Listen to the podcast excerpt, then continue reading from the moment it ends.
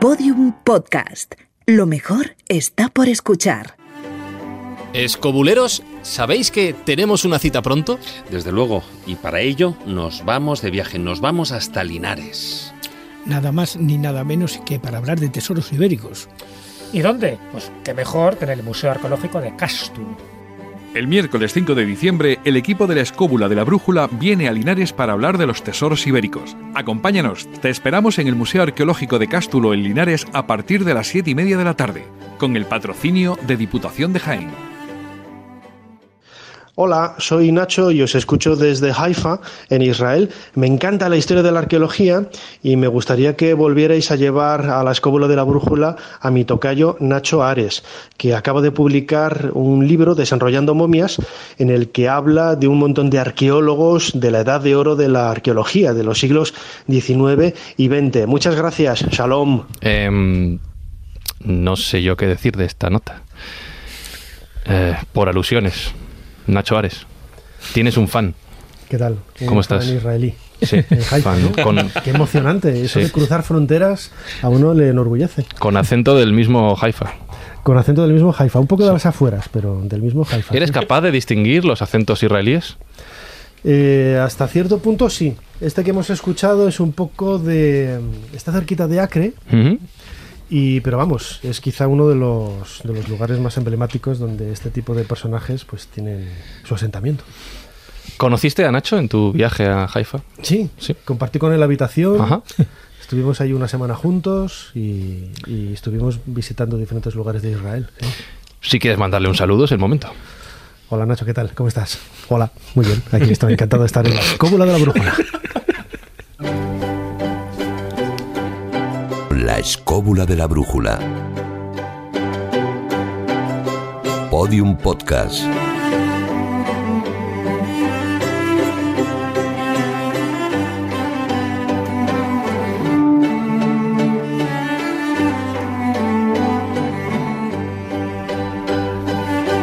Yo juro y perjuro que este mensaje se recibió en el 652296996, 652296996, el número de WhatsApp de la escóbula, y que de repente, Jesús, ¿cómo estás? ¿Qué tal? Muy bueno, bien. eh, pues las peticiones se hacen realidad, claro. Se hacen, hombre. Es que Nacho es muy gamberrete. es una- un aspecto que mucha gente no conoce, pero tiene un sentido del humor increíble. Lo ha demostrado ahora, lo ha demostrado muchísimas veces.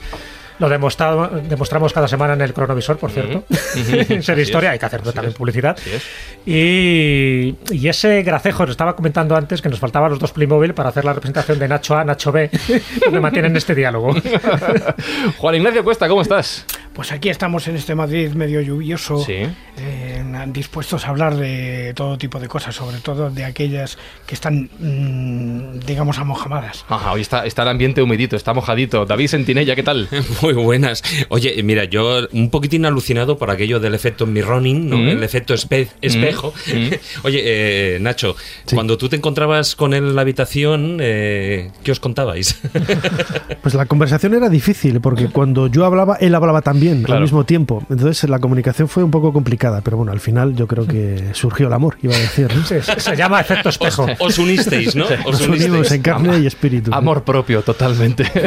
Carmen Fernández, ¿cómo estás? Muy bien, un poco asustada, ¿Por porque no sé bien de qué va todo esto del Nacho 1 y Nacho 2, pero bueno. Bueno, ya, lo- tenemos- ya nos tendremos enterando. Tenemos tiempo programa. para desarrollarlo, sí. Bueno, eh, de todas maneras, hoy no podía ser de otra manera, ya que la semana pasada Hmm.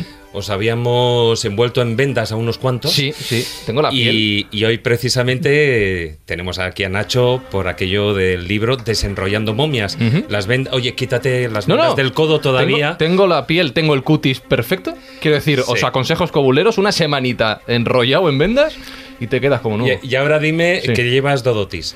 Ah, tengo una, tengo una observación sobre eso para Juan Ignacio, porque decíais que qué pasaba si un millennial rejuvenece. Pues hay algo peor que ser millennial. Que es ser de la generación Z, que es la siguiente, que tiene nombre ya. Que ya les miramos con asco, ¿sabes? Que es como estos chicos. Que ni- ya no es que sean de la LOXE, es que son de la LONCE. Los miras como... Nada, que lo sepáis. Eh, Carlos Higueras en los mandos técnicos, Jesús Blanquiño en la producción, un servidor, Fran Izuzquiza. Y creo que ahora toca presentar al invitado.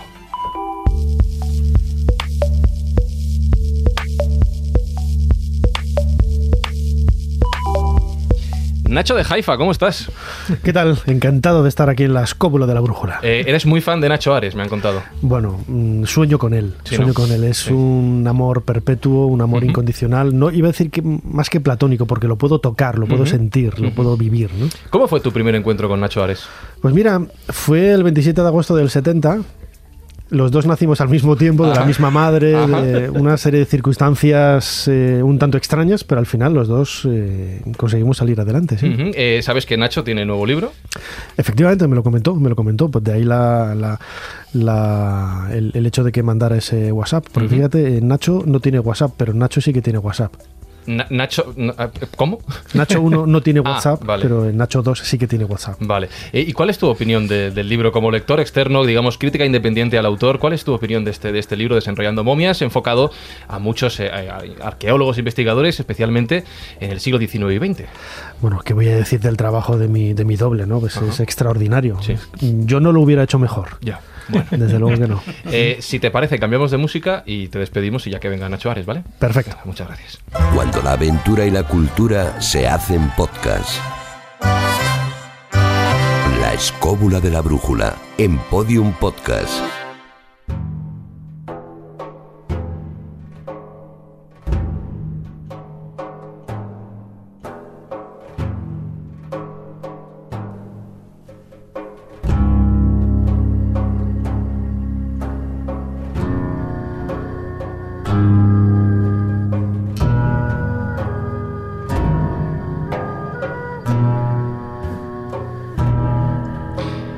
Ignacio, por favor, haz los honores y cuéntanos quién y por qué es el creador de esta música que escuchamos. Bueno, hace mucho tiempo, un día que estaba con Nacho en una de estas movidas que hemos tenido, mm, nuestras salidas y nuestras cosas, él me contó una vieja historia eh, de una tarántula que se había encontrado en el lavabo de su casa en el Cairo. Y después también me encontró que había un señor en Madrid, Rafael Pérez Arroyo, que buscando entre los viejos dibujos de los jeroglíficos, en las tumbas y en todos estos sitios, había tratado de reproducir los instrumentos que supuestamente sonaban así en Egipto.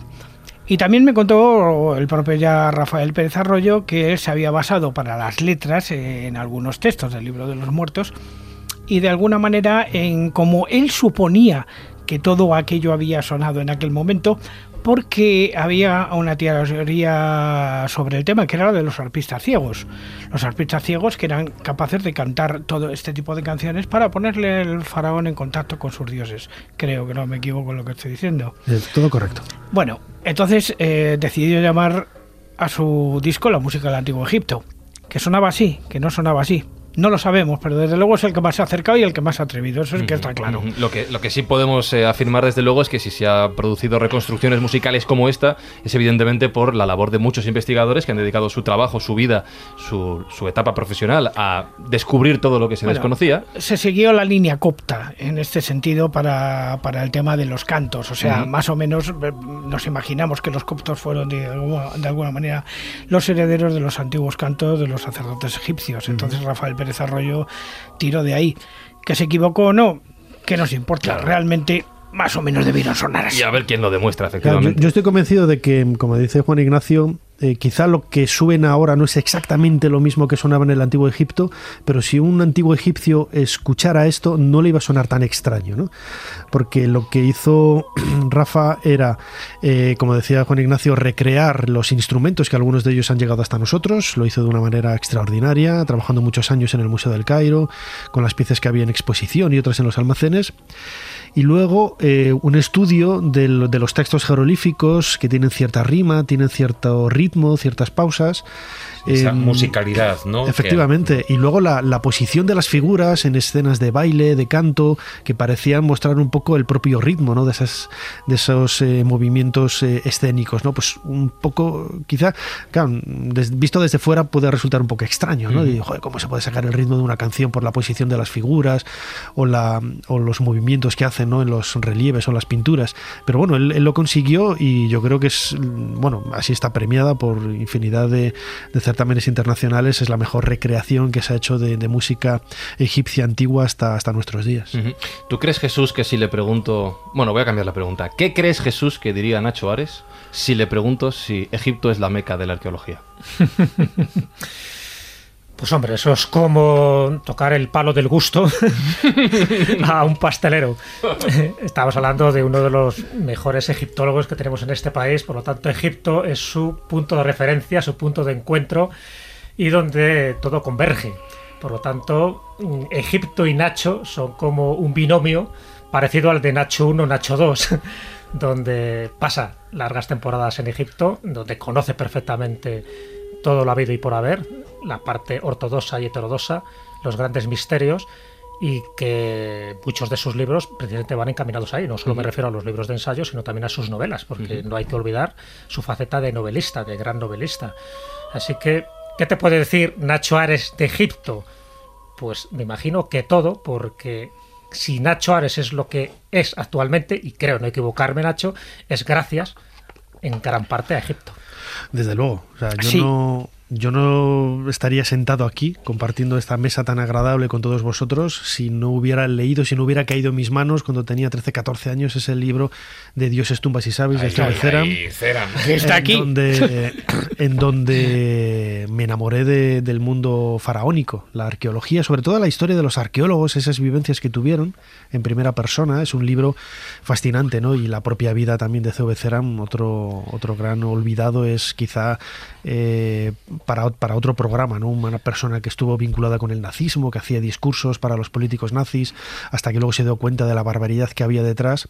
Estuvo en prisión por parte de los aliados. En esa prisión es donde él leyó los libros de historia de la arqueología y se enamoró de esa arqueología y escribió su propia historia de la, de la arqueología en Dioses, tumbas y sabios en la década de 1940 y se fue, bueno, fue uno de los fundadores en Alemania de la revista Stern, que es una de las más conocidas ahora, eh, y se fue a Estados Unidos y allí luchó contra el nazismo y, y siguió escribiendo grandes libros de, de historia de la arqueología. Dioses, tumbas y sabios es el más eh, conocido, ¿no? Pero hay muchos, muchos otros, hay tres o cuatro que, que son referentes para, para conocer el nuestro pasado. De hecho, ni se llamaba Ceran. No, era Kurt Marek. Por eso digo. Bueno, pues, Marek, era el- hay, que, hay que invertido, cambiarse, sí. pero sí es cierto eh, esto que estás comentando, Nacho, y yo eh, siento que en muchos eh, institutos, pues ya en lo que podría ser la ESO o en bachillerato, pues es uno de los libros, yo creo, clave que deberían leer igual. Se habla, yo que sé, de eh, 20.000 leguas del viaje submarino, de las novelas de Verne, etcétera, etcétera. Este libro, Dioses, tumbas y sabios, o sea, yo lo pondría en los colegios, en los institutos de lectura, casi casi obligatoria, para, primero, beber lo que es la aventura y después empaparte de la historia bien contada, de la historia que a cualquiera de nosotros, o sea, igual que nos ha entusiasmado el ver las películas de Indiana Jones, etcétera, etcétera, tú lees ese libro y te acabas enamorando de la arqueología y de la historia. Pero sobre todo porque es como el fulminante de la pólvora. Yo cuando leí Dioses, tumbas y sabios es cuando prácticamente caminé mis pasos hacia donde hoy estoy. Es una especie de fulminante que en aquel momento, luego ha habido muchos estudios después y muchas cosas, incluso se ha demostrado que algunas de las cosas que escribió Ceram eh, no eran correctas del todo. Pero sí que es cierto que el nivel de aventuras que plantean dioses, tumbas y sabios ha sido capaz de generar muchísimas vocaciones, muchísimas vocaciones para luego ir indagando más, ir indagando más, ir encontrando más un poco los enigmas de ese pasado tan importante que tenemos ahí. Fíjate, Particularmente, yo, yo esto lo he contado mil veces, ¿no? Lo de la cuando me preguntan cómo me inicié yo en la egiptología, siempre digo lo mismo, la misma anécdota, ¿no? Yo conservo esa edición que lo compré en Valladolid, en la antigua librería Miñón, que estaba en Fuente Dorada. Jesús Sí, seguro que sí, la sí, conoce porque estudió allí también. Y me valió 500 pesetas la edición de, de Destino, que se sigue reeditando. Yo, yo conservo la, la que compré, pues eso, en el año 83-84. Y como digo, esta anécdota la he contado muchas veces. Y una de las cosas que más ilusión me ha hecho a lo largo de, de mi, de mi carrera es que no ha sido una, no me ha pasado una vez, sino ha sido varias. Cuando en alguna conferencia o en alguna presentación de un libro mío se presenta una madre con el niño para que le firme Dioses, tumbas y sabios. Porque lo he escuchado en la radio hablando del libro y se lo ha comprado al niño. Eso me da igual que compre mi libro que no, pero que compre el de, el de Ceram me parece algo maravilloso y magistral. Hay que seguir, ¿no? Dando, hay que seguir que, que esa, eh, esa existencia vital del, del libro y el, el futuro de, de nuevos eh, Es una iniciación. incipientes. Es una Totalmente, iniciación. totalmente Nacho, porque es que prácticamente es el primer libro que se hace sobre arqueología noveleada, no científica en el mundo y contada en forma de historia, contada en forma de novela, es capaz de enganchar mucho más que los meros datos técnicos y tal. A nadie le importa lo que es una cata, si tiene tres metros, si tienes cuatro, si encuentras en este nivel, si no encuentras este nivel. Pero la aventura, por ejemplo, de un Howard Carter o de gente así, eso sí que es capaz de generar vocaciones. Como sucedió conmigo. Y aquí estamos hoy, en la escóbula de la brújula, eh, con Nacho Ares, con, con Nacho de Haifa se ha ido ya. Pero sí que, eh, evidentemente, hoy no hemos venido a hablar tanto, que también, de arqueología, sino de historias, de vidas, de relatos, como, bueno, como tú has dicho, aquí estoy yo, he tenido esta iniciación, esta es mi historia, y de hecho en Desenrollando Momias también, evidentemente, entras en estos, en estos, en estas historias de grandes personajes del mundillo. Eh, si te tengo que preguntar, por ir enfocando ya la charla, por un arqueólogo que haya trabajado en Egipto con el que te quedes, de este hay que hablar, ¿quién me respondes? Pues sin lugar a dudas, Howard Carter. Y ahora te pregunto por qué. Es el descubridor de la tumba de Tutankamón, el noviembre del año 1922, y para mí es un referente de, tesón, de trabajo, de hombre hecho a sí mismo, sin tener estudios académicos vinculados a la, a la arqueología. Él llegó con 17 años eh, en 1891 a, a Beni Hassan, al Egipto, al Egipto Medio, a pintar unas acuarelas para una misión eh, inglesa y se enamoró del país, se quedó, aprendió a excavar, aprendió con los mejores maestros y se convirtió en el número uno. ¿no? y lo decía absolutamente todo el mundo. Si no hubiera sido por Carter, muchos de los objetos de la tumba de Tutankamón se hubieran perdido. Él fue pionero en, muchos, en muchas técnicas de, de, de identificación de, de, objetos, para hacer las fichas, el registro fotográfico, etcétera. Todo era el, el, pionero y aparte que era un extraordinario dibujante. Ves los dibujos que hacía a mano alzada en las, en las cartulinas de, de las piezas que iban apareciendo y se te, se te saltan las lágrimas de lo, de lo bonito que son y de lo, de lo, de los reales ¿no? que, que son esas, eh, esos objetos delante de, de, tus narices prácticamente. De todas maneras, si Howard Carter no hubiese descubierto Mira, esa aquí, tumba... Me acaban, me acaban de llamar Sí, sí, al doy móvil fe, doy fe. y sale la colgado imagen, y sale la Ahí foto de tienes la Howard imagen, Carter. sí, señor. Fondo de pantalla. de Es Nacho. imagen Has de invocado y pasa eso. Hombre, hay gente pues que eh, encima de la cama, bueno, pues tiene pues la- lo que es eh, un crucifijo. Yo Él también tiene- lo tengo, ¿eh? Está Howard Carter. ¿Te imaginas Bueno, ya de la cama no, pero en el salón una, la misma foto que tengo en el móvil, la tengo de un metro y pico de alto por tal. Y- So- y Solo falta está. que hubieras cogido la llamada y fuera, Howard Carter. Vamos, eso ya sería ni, ni con Ouija, ¿no? Se nos caen los pantalones. todo. Pero te lo aseguro que sí. De todas maneras, a ver, si Howard Carter no hubiese hallado, porque él estuvo, él tenía eh, su, en su mente, él buscaba, él sabía que tenía que haber en una zona determinada eh, una tumba, él buscó en diferentes eh, lugares hasta dar con el punto. Si, pero si Howard Carter no hubiese descubierto la tumba de Tutankamón y que además esta tumba no hubiese estado inviolada, hoy en día hablaríamos de él de la misma manera. No, y seguramente yo no estaría aquí. Eso ya te lo, te lo garantizo. Mm, Bueno, él sucedió lo que sucedió, es pues por circunstancias de- del azar, o yo creo que él sí que sabía dónde estaba la, la tumba, ¿no? Y esperó a esa última campaña para, mm, para poder eh, dar con ella, ¿no? Pero desde luego que él tampoco había protagonizado grandes descubrimientos a lo largo de, de- de su historia. Sí que tiene uno muy interesante y que ha pasado totalmente desapercibido y que fue la inspiración que tuvo para mi Pero es primera que- novela. Es que tras, La tumba tras. Tutankamón todo desaparece, Claro, claro. entonces, claro, es, es muy difícil. El propio Leonard Bulley, que es otro de los personajes de Desenrollando Momias, pues el, el pobre tuvo la mala suerte de descubrir las tumbas reales de, de Ur el mismo año en el que aparece la tumba de Tutankamón. Y todos los tesoros eh, áureos que había en, estas tumbas, pues Sí, los vemos ahora en el Museo Británico, el, carnero rampante, tal igual, pero la, no, la, gente no lo relaciona con un gran hallazgo de, de, la historia de la arqueología. Y Carter, como digo, pues no, no había hecho prácticamente nada más, ¿no?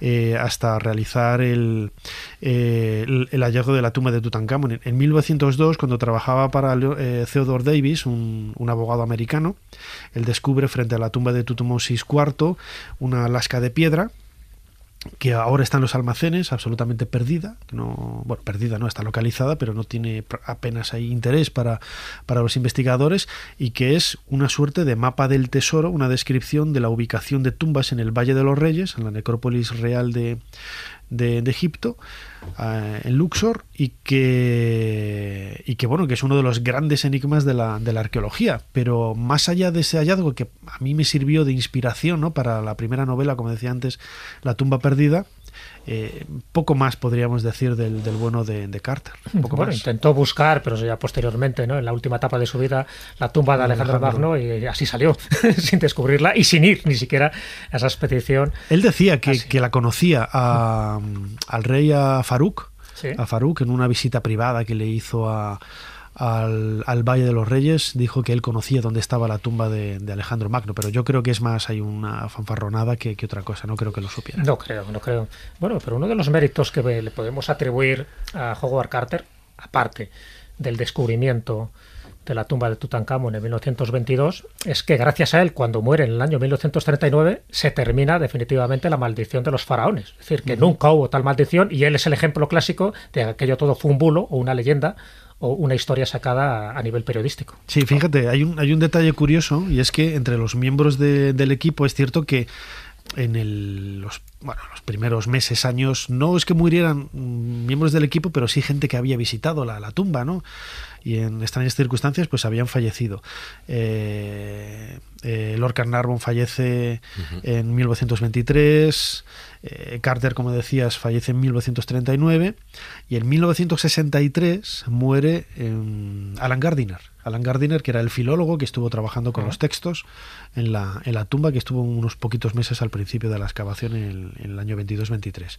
Bueno, pues aún así, fíjate que habían pasado 40 años, yo he leído textos que dicen, bueno, que Gardiner murió por la maldición de los faraones de Tutankamón en el año 63, una maldición lenta, en efecto. Sí, sí, por eso, no, lenta, que vaya maldición, una maldición indeferido, que se diría ahora, ¿no? lo, lo, que se planteaba, y todos lo sabéis, y nuestros oyentes me imagino que también, que durante esos 10 años, desde el 22 hasta el 32, murieron gran parte de todas las personas que estuvieron involucradas, no solo dentro de la tumba, sino también mm, relacionadas con la momia, porque hubo, por ejemplo, el, el, digamos, el que hizo de forense, que analizó la momia, que se la llevaron a Inglaterra, también le pasó, también falleció durante estos años, ¿no? Pero si es que la mayoría de ellos eran personas muy mayores, mayores ¿eh? y claro. en una época en la que había multitud de enfermedades por todos los sitios, todavía no se había desarrollado la penicilina, quién sabe qué es lo que pasó atribuirlo a una maldición en aquella época donde la gente se moría a millares. O sea, claro. es que es muy difícil de demostrar eso. Bueno, pero sí es verdad que dentro de esos incidentes extraños que surgieron alrededor de la apertura, que no es el descubrimiento, porque la apertura se hace en febrero de 1923, y es verdad que creo que es en marzo, ¿no? Cuando, sí, cuando muere, muere los Carrabón, pero cuando él muere en el Hotel Savoy, en el Cairo, sí que pasan cosas raras. Sí, es cierto, y eso es algo que está constatado por, sí. la, por la historia, que hubo un apagón de luz en el, sí, en el Cairo que conociendo la ciudad del Cairo y habiendo estado normal. No es muy extraño pero lo más insólito de todo es no tanto relacionado con la, con la maldición sino con, con ese apego que tienen algunos animales a sus dueños esos vínculos tan, tan insólitos. Susi, la perra de, de Carnarvon aulló y falleció en el mismo momento en que él murió, pero ella estaba en el castillo de Highclere, en, ah. en Reino Unido, en Inglaterra, ¿no? Y, y, esto es algo que, que te cuenta hoy los eh, el, el, bisnieto, tataranieto de, de, Lord Carnarvon, George, te lo, te lo cuenta y, y que, que, es algo que es algo absolutamente real, que ha estado siempre ahí, no es una leyenda urbana, él luego te dice, bueno, pues esto es esto no fue así, esto no fue así, pero lo de la perra, eso lo tienen marcado como, como algo realmente real y que, y que no es el único caso, ha pasado mil veces en no, otras ocasiones. murió asesinado eh, Abraham Lincoln, se sabe que unas horas antes el perro de Abraham Lincoln estaba como dando vueltas como loco en la Casa Blanca porque algo presentía de que iba a ocurrir con su dueño, ¿no? Y efectivamente, pues al poco tiempo se supo el A ver si había que sacarlo a hacer sus cosas. y no, estaba pasando algo. Era un comportamiento bastante anormal del perro, ¿no? Si estamos en historias de perros pre- con, ah, digamos, con actitudes premonitorias, yo sí que os puedo contar una historia que esa es la mía personal. ¿Tuya? Ojo, a ver, a ver, a ver, a ver. a ver. Pues, pues muy sencillo.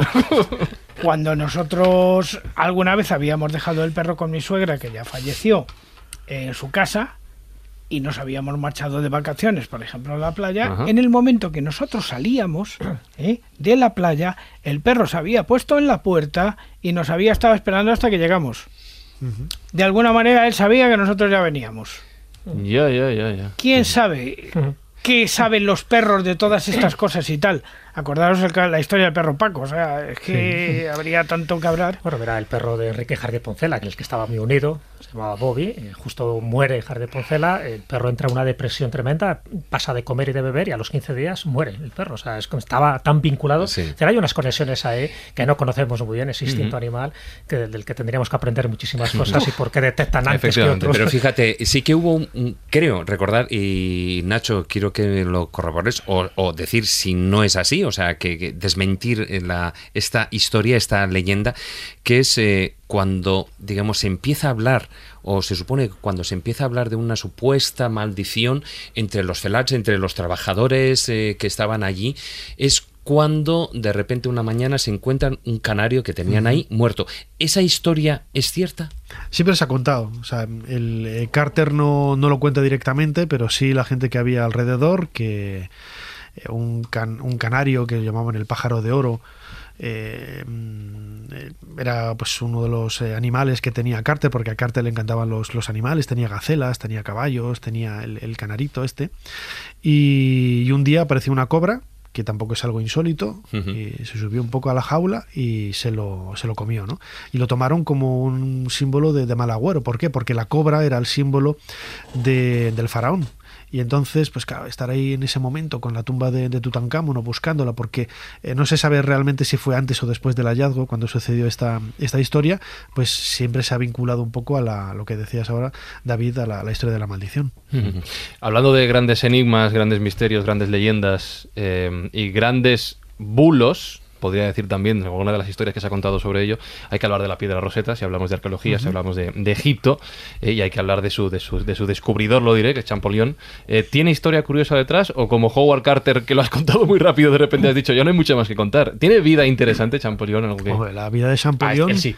es fascinante, fascinante. Imagínate un crío de 10 años que va a la, a la exposición, a la casa de Fourier, que es un profesor suyo en el liceo, y porque ya San- San Fra- Jean-François tenía fama de, de niño así un poco avezado y tal, y con, con ingenio, con inquietudes, y le empieza a mostrar parte de las piezas que tenía en su colección de arte clásico, arte egipcio y tal. Y bueno, pues aquí una cabeza de César, aquí un busto de no sé quién, y empieza a ver los, los relieves egipcios y, y aparecen los jeroglíficos, los símbolos de los patitos y tal. Y dice Jean-François, ¿y esto qué es? Dice, no, eso es escritura jeroglífica, contesta Messi Fourier. Y, y dice, ¿se puede leer? Y Fourier dice, no, no, lo, no sabemos cómo se, se lee. Dice, yo lo leeré, dice la leyenda, que contestó Champollion. ¿no? Cuando sea mayor, yo lo leeré. Y desde luego que se puso con ello. Y mm, casi dos décadas después, lo que hace es descifrar la, la escritura jeroglífica a partir de la piedra de Rosetta. Pero hasta llegar a, a este momento fue una carrera muy, muy dura, incluso para él, que era un absoluto genio, que con 13, 14 años ya sabía eh, arameo, griego, latín, árabe. Bueno, o sea, nos daba una vuelta a todos los que hay aquí. Bueno, pero hay que citar su antecedente. Porque es que parece ser que es que la arqueología empezó como disciplina o la lectura de los jeroglíficos en la época que estamos hablando, que es siglo XVIII, XIX y tal. Pero no olvidéis que Athanasius Kircher también intentó de alguna manera descifrar los jeroglíficos. Lo que pasa es que es Con que- muy poco éxito. Con muy poco éxito. Sí, sí, es verdad. Las, las traducciones de, de Kirchner son de, de- de partirse el eje de la risa. De todas formas, a Champollion también hay que, claro, hay que enmarcarle en una época histórica interesantísima para la historia de Europa, pero también para la historia de Egipto, porque estamos hablando de la época de Napoleón, cuando Napoleón precisamente hace esa campaña a finales del siglo XVIII a Egipto, donde Champollion es uno de los que va allí y que tiene la oportunidad, se le abre un poco todo un universo para poder explorar ese mundo que por entonces era mucho más exótico que es ahora, y mira que ya lo es, ¿no? Sí. Yo digo que la, la parte de Napoleón ahí es fundamental, a pesar de que se equivocaran aquella frase, ¿no? De, de, eh, 40, ¿cuánto decía? 40 siglos os Os contemplan. contemplan, sí. Desde lo alto de estas pirámides, 40 siglos os Sí, se contemplan. quedó, se quedó cortito, pero Champollion sin Napoleón y sin esas campañas, pues tampoco hubiéramos hablado de él ahora mismo. No, fíjate que el- el- la campaña de Napoleón de 1798 a, a Egipto, que fue una de las mayores derrotas de Napoleón, al final nadie habla de la derrota. Habla de la victoria cultural humanística que ello supuso. ¿Mm? O sea, se dio la vuelta a la tortilla de una manera increíble. Eh, que acompañaran tantos sabios a las tropas, que las tropas a medida que iban avanzando hacia el sur, eh, los, eh, los sabios fueran dibujando, copiando, entrevistando, eh, pero no solamente de arqueología, de relieves, de, de papiros que iban encontrando, de, de monumentos, de estatuas, ¿no? Había referencias a la fauna, a la botánica, a la geografía, hacían con globitos mapas de, y dibujos aéreos, ¿no? Con las técnicas de la época de, de Egipto, pues todo eso se recopiló en el primer tercio del siglo XIX en la descripción de Egipto, la descripción del Egipto, con casi 30 volúmenes, que era la primera, mm, el primer conocimiento moderno para aquella época de lo que era Egipto, más allá de los autores clásicos y de la Biblia, que eran las dos únicas fuentes principales que habían existido hasta ese momento. Y ahí nace la, la egiptomanía, la egiptomanía. Pero precisamente gracias a qué? A que Napoleón contó con la ayuda de los mamelucos en contra del Imperio Otomano en ese momento, ¿no? Sí, el, la- a ver, eh, Champollion lo que hizo fue, bueno, perder absolutamente todo contra, contra los ingleses, ¿no? Que era lo que, era su, su gran enemigo. Y es cierto que, bueno, en la batalla de las pirámides, por ejemplo, y, luego otros momentos bélicos gloriosos, entre comillas, de, de, este, de esta visita de, de Napoleón, al final eh, los ingleses consiguieron como botín de guerra por ejemplo, la piedra de Rosetta, que ahora está en, en el Museo Británico en, en Londres. ¿no? Sí que es cierto que los franceses hicieron copia de los textos, que es lo que ayudó luego a Champollion a poder descifrar, pero era una carrera apasionante. Con Thomas Young, ¿no? Con Esa Thomas Young lucha. en- en Inglaterra. Eh, a Thomas Young hay que, a- hay que darle la medalla de haber sido el primero en identificar los nombres propios, por ejemplo, Ptolomeo, eh, que aparece en el texto de la piedra de Rosetta, pues con un grupo de jeroglíficos que aparecen dentro de un óvalo, lo que los soldados napoleónicos llamaban cartucho, porque se parecía a las balas, a la munición que ellos utilizaban, y, y se sabe ya desde entonces que, que eso eran los nombres eh, propios, ¿no? Y entonces Thomas Young identificó la P, el, son- el fonema de la P, de la T. Lo que pasa que el error de, de Thomas Young y el logro de Champollion es que Thomas Young creía que cada ideograma, cada jeroglífico era una letra.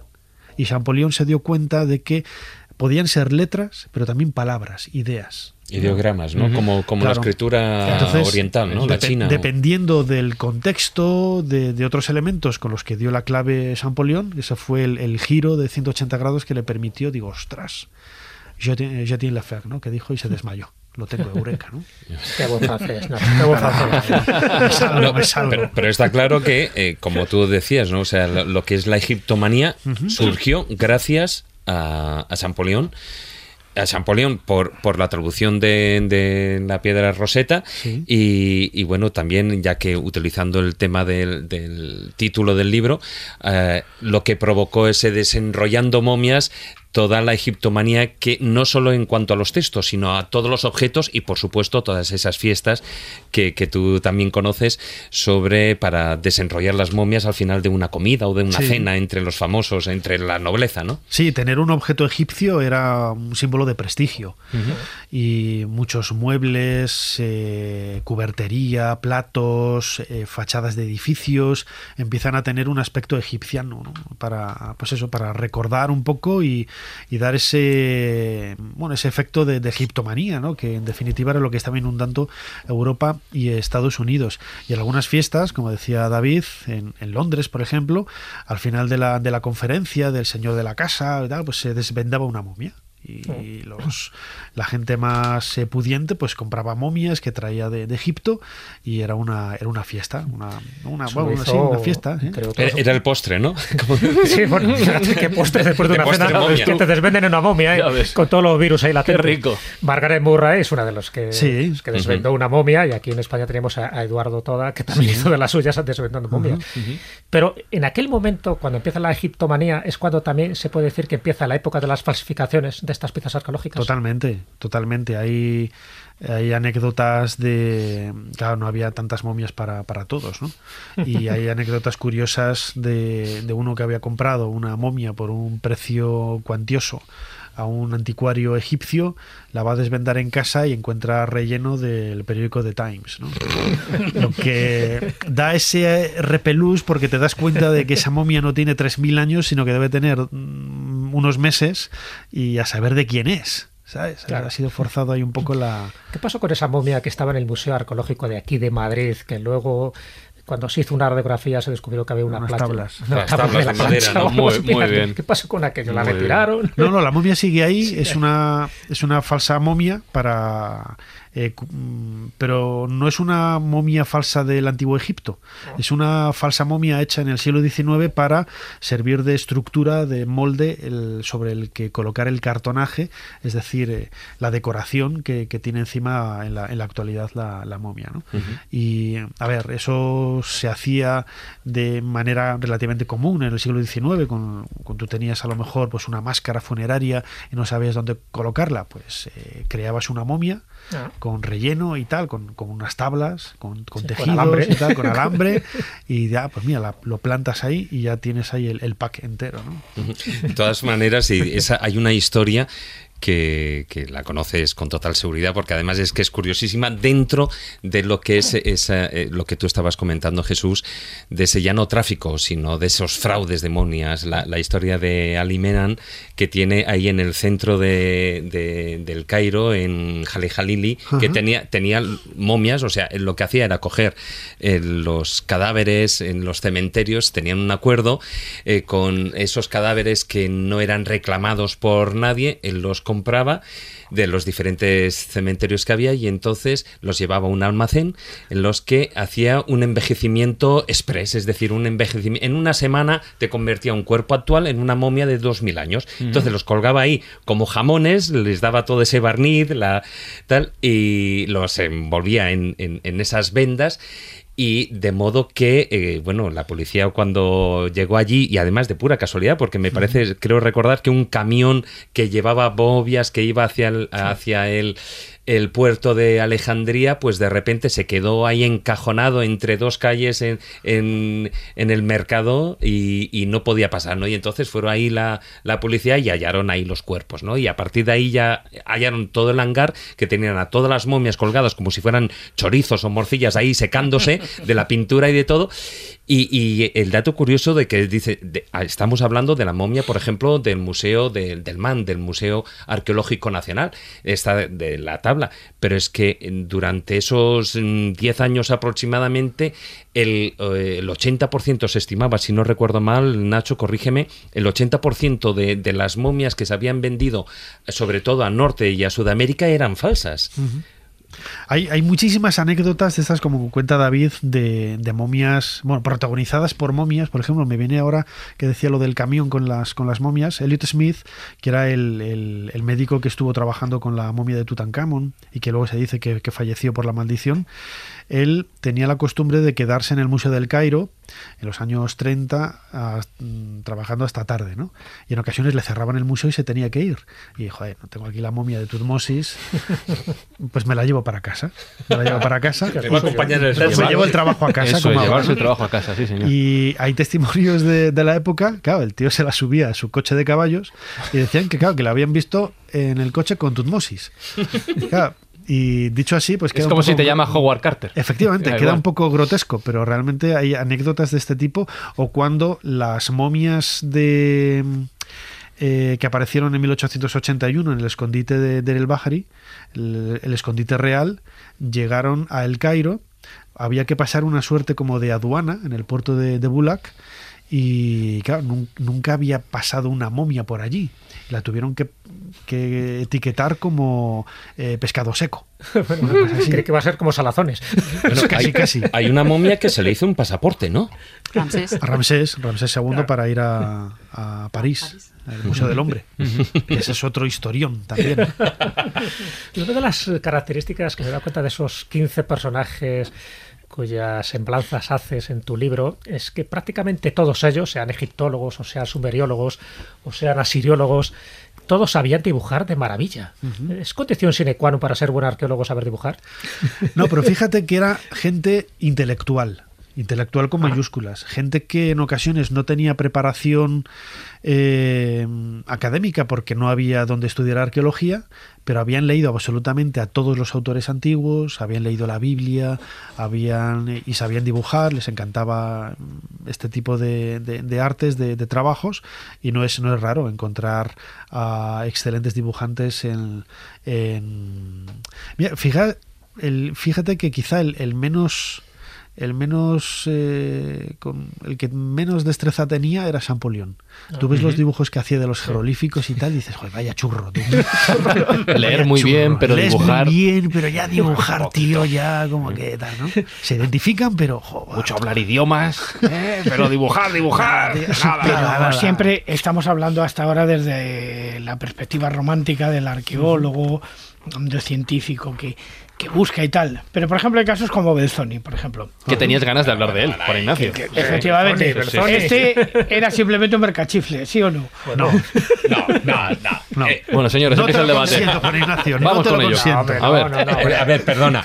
Juan Ignacio, eso no tenías narices de decírselo a la cara.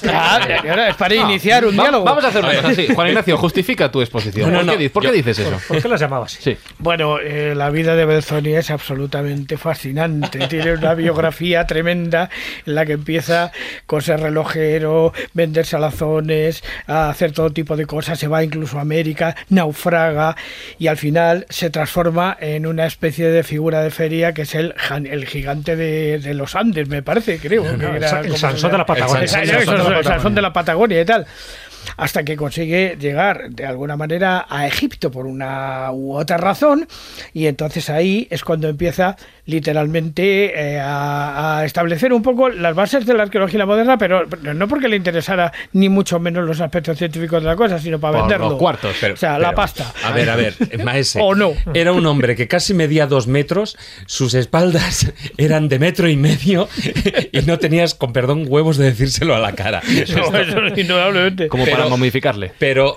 independientemente, yo creo, eh, Nacho, que una de sus de sus puntos iniciales y de sus grandes eh, puntos a favor y el que la arqueología le debe, él empezó siendo un pseudo ingeniero, un ingeniero y a partir Sí, de ahí le ya se le abrieron todas las puertas. Sí, a ver, eh, Juan Ignacio ha aderezado la biografía de Belzoni con algunos aspectos que eso de los viajes a América y tal, yo no, lo- tengo constatado.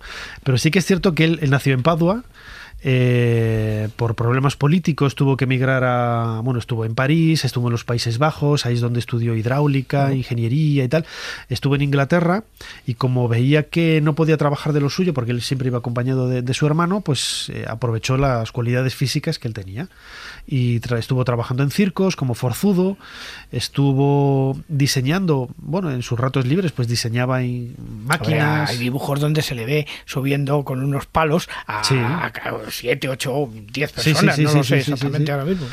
Y, y con, con todo ese bagaje ingenieril, que no sé si existe la, la palabra, pero si no la bautizamos aquí ahora, eh, él, en, bueno, pues en un momento dado, conoce en, en Malta a, a uno de los secretarios de Mohamed Ali. Mohamed Ali era el gobernador del- de, de Egipto, que trabajó, bueno, era el gobernador a mano de, del Imperio Otomano, ¿no? a quien pertenecía Egipto en aquella época del siglo XIX, del primer tercio. y le muestra una serie de, de norias hidráulicas que podrían ser útiles en el Egipto de la época, pues para, hay que pensar que en aquellos momentos Mohamed Ali lo que estaba haciendo era reestructurar el país, eh, ensanchando los campos de cultivo para evitar hambrunas y una serie de problemas que había y haciendo fábricas por todos los sitios y bueno, estaba dando un giro de, de modernidad al, al país, ¿no? al Valle del Nilo. Y esas norias que había inventado Belzoni podrían cuajar, ¿no? Bueno, pues va allí, tarda un montón de tiempo en recibirle Mohamed Ali y al final, después de tanto, pues no le, no le hace ni puñetero caso. Pero conoce en aquella época a Henry Salt y a otros eh, cónsules y diplomáticos que trabajaban en, en el transporte de piezas arqueológicas a Europa, a los grandes museos. Y ven que esas máquinas que utilizaba Belzoni podrían ser útiles para el movimiento de grandes bloques de piedra. ¿no? Y el primer logro que hace es el coloso que había de Rameses II en el Rameseum, que ahora está en la sala principal, en la, en la galería de abajo del Museo Británico, una estatua de, de Rameses el Grande, y que, claro, los, nos tenemos que imaginar que llega un tío pelirrojo alto de dos metros, como un armario empotrado, que coloca dos cuerdas y dos palancas aquí, los árabes se quedaban flipados, creían que estaba siendo ayudado por una serie de, de espíritus, de conjuros y tal, hay una historia ahí rocambolesca, y de repente pues consigue mover algo que nadie había podido mover en toda su vida y ¿sabes? lo tenían como un referente y a partir de ahí pues se hizo que, hueco en, es que eran 15 toneladas el coloso este Sí, de sí, Ramsés sí. II ¿eh?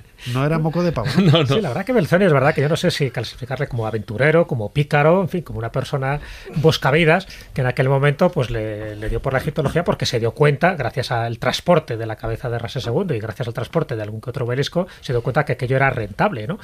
Pero dentro de esas características en su etapa de Egipto, ¿no? Eh, de hecho, él es el que visita y explora pues templos, ¿no? Como el de, eh, Tefú, Elefantina, el de Philae, antes de ir a Busimbel. Y, y se puede considerar que es bueno, que aporta muchísimo ¿no? a, la, a, la, egiptología incipiente de aquel momento, pero también se le podría considerar como un gran grafitero. A ver, grafitero porque eso lo hacían todos. sí, pero este con las letras más grandes. Belzoni ha estado aquí. sí, efectivamente. A ver, Belzoni es un hijo de su tiempo. Ah, sí, yo también, me ha asustado, me ha asustado. Sí, es un hijo de la época que le tocó vivir. Sí. Y si tú lees sus libros, sus diarios, te das cuenta de que él eh, estaba enamorado del país y sobre todo de la cultura faraónica. Uh -huh. Pero claro, los métodos que utilizaba en aquella época, pues eh, hoy nos chocan. Hoy nadie utiliza dinamita para, para abrir un hueco en una roca, ni, ni, ni son no, no hacía tan... nada sencillito, ¿no? Desde luego Todo que a lo no, grande. A lo grande y a lo rápido a lo rápido. Eh, a ver, una forma de, de, vida, lo que había en aquel momento, el, el, la, la, venta de, de piezas a, a, los grandes museos europeos, ¿no? que ahora lo vemos como un saqueo. Yo me niego a utilizar el saqueo porque era, un, era una compraventa consentida por los egipcios, por Mohamed Ali. Uh -huh. Las, el Belzoni no estaba ahí si no tenía el permiso de Mohamed Ali para claro. estar en los sitios. O sea, que sí, no sí, venga aquí con milongas de que, de que habían y estado los permisos saqueando. Para, sa para sacarlo del país. Efectivamente, y para poder venderlo. O sea, que Mohamed Ali se llevaba comisión, Egipto se llevaba comisión de ese tipo de, de tareas. ¿no? Y, y, como digo, eres un hijo de, de, su tiempo y bueno, pues utilizó los métodos que había en, aquel, claro. en aquella época. Hoy vas por el Museo Británico, por ejemplo, y ves algunas de las eh, esculturas que hay ahí y ves ahí la G. Belzoni, sí. la firma, ¿no? Grabada en la, en la piedra que le debió de costar, porque esa piedra es, es dura, ¿no? O cuando entras en la cámara a, a funeraria. no le costaría. no, no, no, claro. Seguro. Cuando entras en la cámara funeraria de la pirámide de, de Kefren, en la meseta de Giza, que sí, él fue el primero en entrar, sí, eh, Giovanni Belzoni, no sé cuánto. La fecha y todo. La fecha y todo, ¿no? Para que quedara bueno, constancia. casi quedó desanimado con la arena de, de Abu Simbel. Casi, casi. Casi, ¿eh? Casi, casi le vence la arena. Le había dado el chivatazo Burkhardt, Sí. que era el que había descubierto la ciudad de Petra, en Ah. Jordania, poco tiempo antes. Burkhardt era un suizo que bueno, pues eh, otro enamorado del mundo árabe, que aprendió árabe y se movía como nadie, vestía ah, bueno, siguiendo la, guisa de los, de los antiguos eh, bueno, de los antiguos egipcios del siglo XIX y del mundo árabe de aquella época, y le comentó cuando trabajaba para Henry Salt que, al sur, muy al sur de, de, Egipto, había un templo enorme que era una montaña gigantesca con unos colosos sedentes, pero que claro, estaba la fachada en parte cubierta por la arena y era, no se podía, no se sabía lo que era ni dónde estaba la puerta y tal.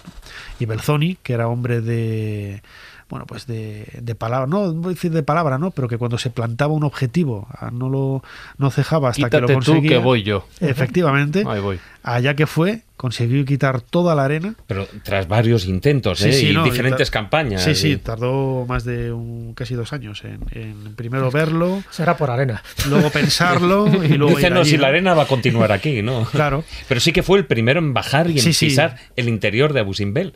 Totalmente. Qué envidia, por Dios. Envidia, sí. Tirándose como un tobogán, además, ahí con la Sí, arena. sí, ¿no? sí, sí. Sí, sí, porque claro, estaba la, la- la entrada está para la que no, no lo conozcan el templo de Abu- de Abu Simbel es un templo es una un templo excavado en una montaña ¿no? Eh, hay cuatro colosos en la fachada sedentes de Ramsés II en el centro hay una, una puerta que no sé la altura que tendrá pero será 4 o 5 metros. Y la mayor parte de la fachada estaba cubierta por la arena. Bueno, pues él consiguió quitar la arena. La arena se había introducido en el interior del, del templo, donde están esos pilares osiríacos gigantescos de, con, la, con el rostro del dios Osiris, y se dejó caer como un tobogán para adentro. Y ahí aparecieron pues eh, diferentes objetos que esto es, mucha gente no lo, no lo conoce, algunas esfinges que están en el Museo Británico, por ejemplo, muy cerquita del coloso de, de Ramsés el Grande, que el, el Ozymandias, que él llegó, que, bueno, que él consiguió llevar hasta allí, y, y realizó unas acuarelas muy, muy toscas, pero que tienen ese gracejo. Eh, y Están esa- muy bien, tú pones algunas en el libro Sí. eh, de las acuarelas de Belsoni y, y vamos, o sea, hay algunas que, oye, que, que ya me gustaría a mí, Sí, la pero es que ni en sueños lo hago yo eso. No, tiene, y además, claro, están en, en color, ¿no? Y te ayuda a, a ver cómo estaban los colores del interior del templo en aquella época, ¿no? Es, es, es un poco fascinante el leer los diarios y seguir los dibujos de, de Berzoni. ¿Y cómo, cómo acaba Belzoni? Porque no, no termina en Egipto, ¿no? No, él acaba en el, en el corazón del África Negra, Ah. Níger, porque ya cansado ya de, de, de, de Egipto, vuelve a Inglaterra, allí se queda Sara, su mujer, una, una chica irlandesa, y él baja al corazón de África, a Nigeria, con la idea de re- rehacer sus aventuras, sus exploraciones, con tan mala suerte de que cae enfermo, pero no, no llega ni a estar unos pocos días prácticamente, y fallece y está enterrado allí en, debajo de un, de un arbolillo, el hombre. Sí, es que una historia... Eso en, en Benin es o en... Pues te lo Sí, me voy parece. a mirar la En Nigeria. En Nigeria. ¿no? Guato. Nigeria. Sí, sí. Bueno, pues hemos hablado de tres arqueólogos con mucha relación con Egipto. Por resumirlo, tenemos a un niño prodigio que fue capaz. Antes, antes he dicho la palabra descubridor, fe de ratas, descifrador, voy a decir, mejor dicho, la piedra roseta. Hemos hablado de un arqueólogo que tuvo una vida, según Nacho Ares, que, eh, salvo descubrir la tumba de Tutankamón. eh, no hay mucho más que contar. Y luego un forzudo buscavidas que, pues ya de paso, entre muchas otras aventuras, descubrió muchas cosas en Egipto. Esto por resumirlo rápidamente. Sí, sí. Pero no, no solo vamos a hablar de Egipto hoy, vamos a ir a otras partes del mundo y alguno de los nombres de los que vamos a hablar ahora ya ha sonado en esta tertulia.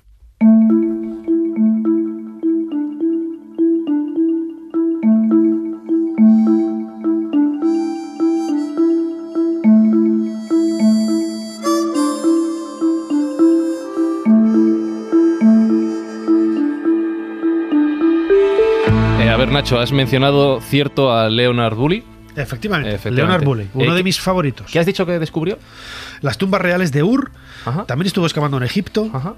Su mano derecha, Max Malowan, el marido de Agatha Christie, la novelista, Oh, la reina del crimen, es otro de las estrellas de, de la Lo arqueología. de la reina del crimen suena muy mal. Pero se lo ganó a pulso con tantos Claro, libros. claro, claro. Sí, y, pero has dicho que le contraprogramaron. Sí. Que justo coincidió con el descubrimiento Claro, de la tumba de Tutankamón. no se enteró no, nadie. No solamente Leonard Bulley, también Pierre Montet, un montón de gente, los pobres se quedaron ahí, habían descubierto grandísimas cosas y ojo, aquí el Carter se lo lleva todo. tú. Eso es. Toda la audiencia para un, un solo Sí, canal. A ver, haberlo descubierto en otro Claro, momento. Pero es que ver. 1922 era el año de Carter, Claro, no el año de los demás. Mal momento. Pues yo creo, Carmen, que, que hay que. Hay que no sé, no sé si merece la pena o no. A lo mejor tú dices, no, no vamos a reivindicar su figura. Yo, entre tanto Egipto fan, desde ¿Sí? luego voy a reivindicar como siempre, siempre, Siempre. Sumer y Mesopotamia, siempre. Y no voy a hablar de Rollinson en contra de Champollion, porque ya lo hablamos en el programa Sí, de la Edad de los Metales, pero hombre, descifrar unos calcos ya hechos que le llegan a Francia, comparado con descolgarse en una pared de acantilado de 15 metros copiando símbolos cuneiformes. Podemos- ya lo hemos comentado. podemos Eso decir- tiene un cierto nivel. Lo de valorarle. fue un poquito suerte, quizá. No, hombre, suerte no, que el chico sabía mucho. Pero digamos que se lo pusieron un poco más fácil. Vale, vale. Claro, si se hubiera tenido Pero- que ir allá a. Claro, como no se descolgó con un acantilado, pues no tiene nada. Hombre, A- claro. Haberlo descifrado colgado, como decías el otro día. Ahora, me Y- temo, eh, Carmen, antes de que empieces, que seguro que te gusta Leonard Bully, pero también Catherine, la mujer, también hizo de lo suyo. Hombre, también estaba allí ayudándole, no estaba. Uno sin el otro no serían lo mismo. Hombre, siempre pasa eso. Ah, ah. Aunque haya alguno que no lo quiera reconocer. Siempre pasa. Pero además es que Leonard Bully tiene una vida también en sí, no solo lo que ahora decía Nacho, sino que, por ejemplo, trabajó también. Él sí estaba formado, él estaba graduado en Oxford y trabajó en, en el Ashmolean, eh, en el Museo de, de Oxford, que los que hayan ido por allí seguro lo conocen, y se formó con otro personaje importante que es eh, Arthur Evans, que es el descubridor de Nosos en Creta. O sea, que él llevaba una formación, no es que aterrizara por allí eh, buscando hacer otra cosa como No alguna de las de personas forzudo que- ni nada por el No, estilo. No le tocó. Trabajó de espía, ¿Ah, sí? eso sí. Ahora llegaremos ahí. Pero yo antes de eso iba a decir que en 1912 empieza, desde, desde Oxford, como digo, empieza en 1912 a excavar en una ciudad hitita que se llama Carchemish. Y excavaba con una persona que todo el mundo conoce sí o sí. Si yo digo T. E. Lawrence, a lo mejor no. Pero si digo Lawrence de Arabia, Ah, vale, sí. yo sí, creo sí, sí. que todo el mundo le conoce. bueno, pues eh, estos dos personajes trabajaron juntos ahí en Carchemish. Eh, se fueron también juntos al sur de Palestina. En 2014 estuvieron recorriendo, enviados por el Fondo de Exploración de Palestina, pues toda la zona sur de Tierra Santa, intentando hacer un mapa, digamos, completo de toda esa zona, eh, descubriendo y estudiando monumentos pues desde la prehistoria hasta la época islámica y que publicaron después en un, en un libro. Lo malo es que les pilló la Primera Guerra Mundial, ahí justo.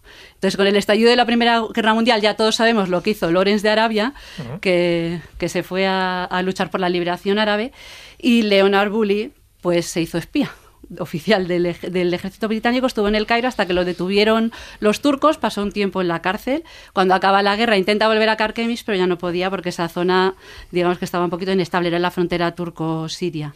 Entonces eh, tiene ahí un bypass y en 1921 va a Egipto, como decía Nacho, a excavar en Amarna, que a todos nos sonará también por aquí. Pero está poco tiempo allí porque entonces le, le encargan eh, lo que fue después el trabajo de su vida, lo que, lo que estábamos diciendo. En 1922, año, Año maldito para él, año maldito Año para él, se fue a dirigir Sí, al final lo de la las- maldición es verdad. se fue a dirigir las excavaciones de Ur. Ur ya la habían descubierto antes, la había descubierto eh, Taylor, un cónsul británico, y de hecho había estado excavando en el Figurat y habían encontrado un sello que es el que permitió a Rollinson precisamente eh, indicar que esa ciudad era Ur, la Ur de los caldeos que sale mencionada en la Biblia. Una ciudad que, que en aquellos momentos en Mesopotamia era, digamos, un centro de control porque estaba situada al lado del Éufrates, cerca del Golfo Pérsico, eh, digamos que controlabas las comunicaciones alrededor, un imperio que se extendió pues desde el 3000 al 2000. Y allá es a donde llega él. Y él era un poquito más sistemático que Belzoni, o sea, no iba poniendo dinamita. Una de las buenas cosas que hizo eh, Leonard Bully es desarrollar, digamos, una excavación arqueológica como la entendemos a día de hoy, sistemática y, y muy científica. Y de eso los primeros cuatro años los pasó esta- eh, eh, los, los diferentes eh, capas del yacimiento, eh, estudiando pues la parte, diga, lo que se llama Temenos, que es la parte, digamos, principal de la ciudad, donde están los edificios más importantes, el Figurat, por ejemplo, que, que yo decía. Pero no es eso, yo creo, lo que hace más famosa a sus excavaciones en, en Ur, sino serían las tumbas de Ur.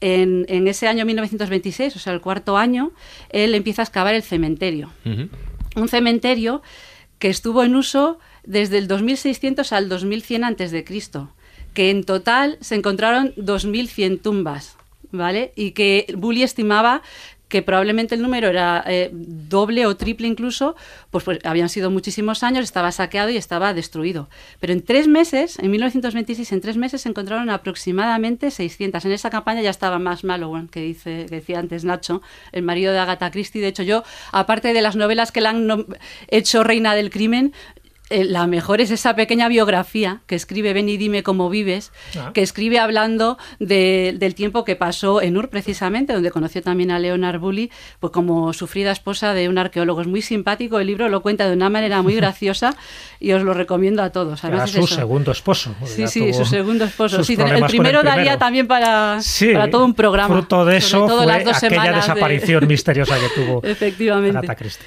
Pero, como digo, en esos primeros tres meses de 1926 se encontraron casi 600 tumbas. Tumbas que eran bastante normalitas, podríamos decir, así al, al comienzo. Pero a finales de esa temporada ya se encontraron algo interesante. Encontraron una tumba. Bueno, eh, se dice que es del rey Mescalamduk, que el nombre sumerio Sí, son un poquito sí, dificilillos de pronunciar. Sumeria ¿eh? muchas cosas buenas, pero las palabras las complicadas. palabras son chungas, eso ya lo digo, sí. Eh, además también porque son más desconocidos. O sea, si fuera una, la traducción de- del nombre o un nombre que nos sonara más porque haya pasado a la historia relevante de la antigüedad, pues no sería tan complicado, no sonaría. Como digo, pues esa la encontraron al final de la excavación. Ya aparecían armas de bronce, algún puñal de oro, lapislázuli, ciertas cosas ya que indicaban riqueza.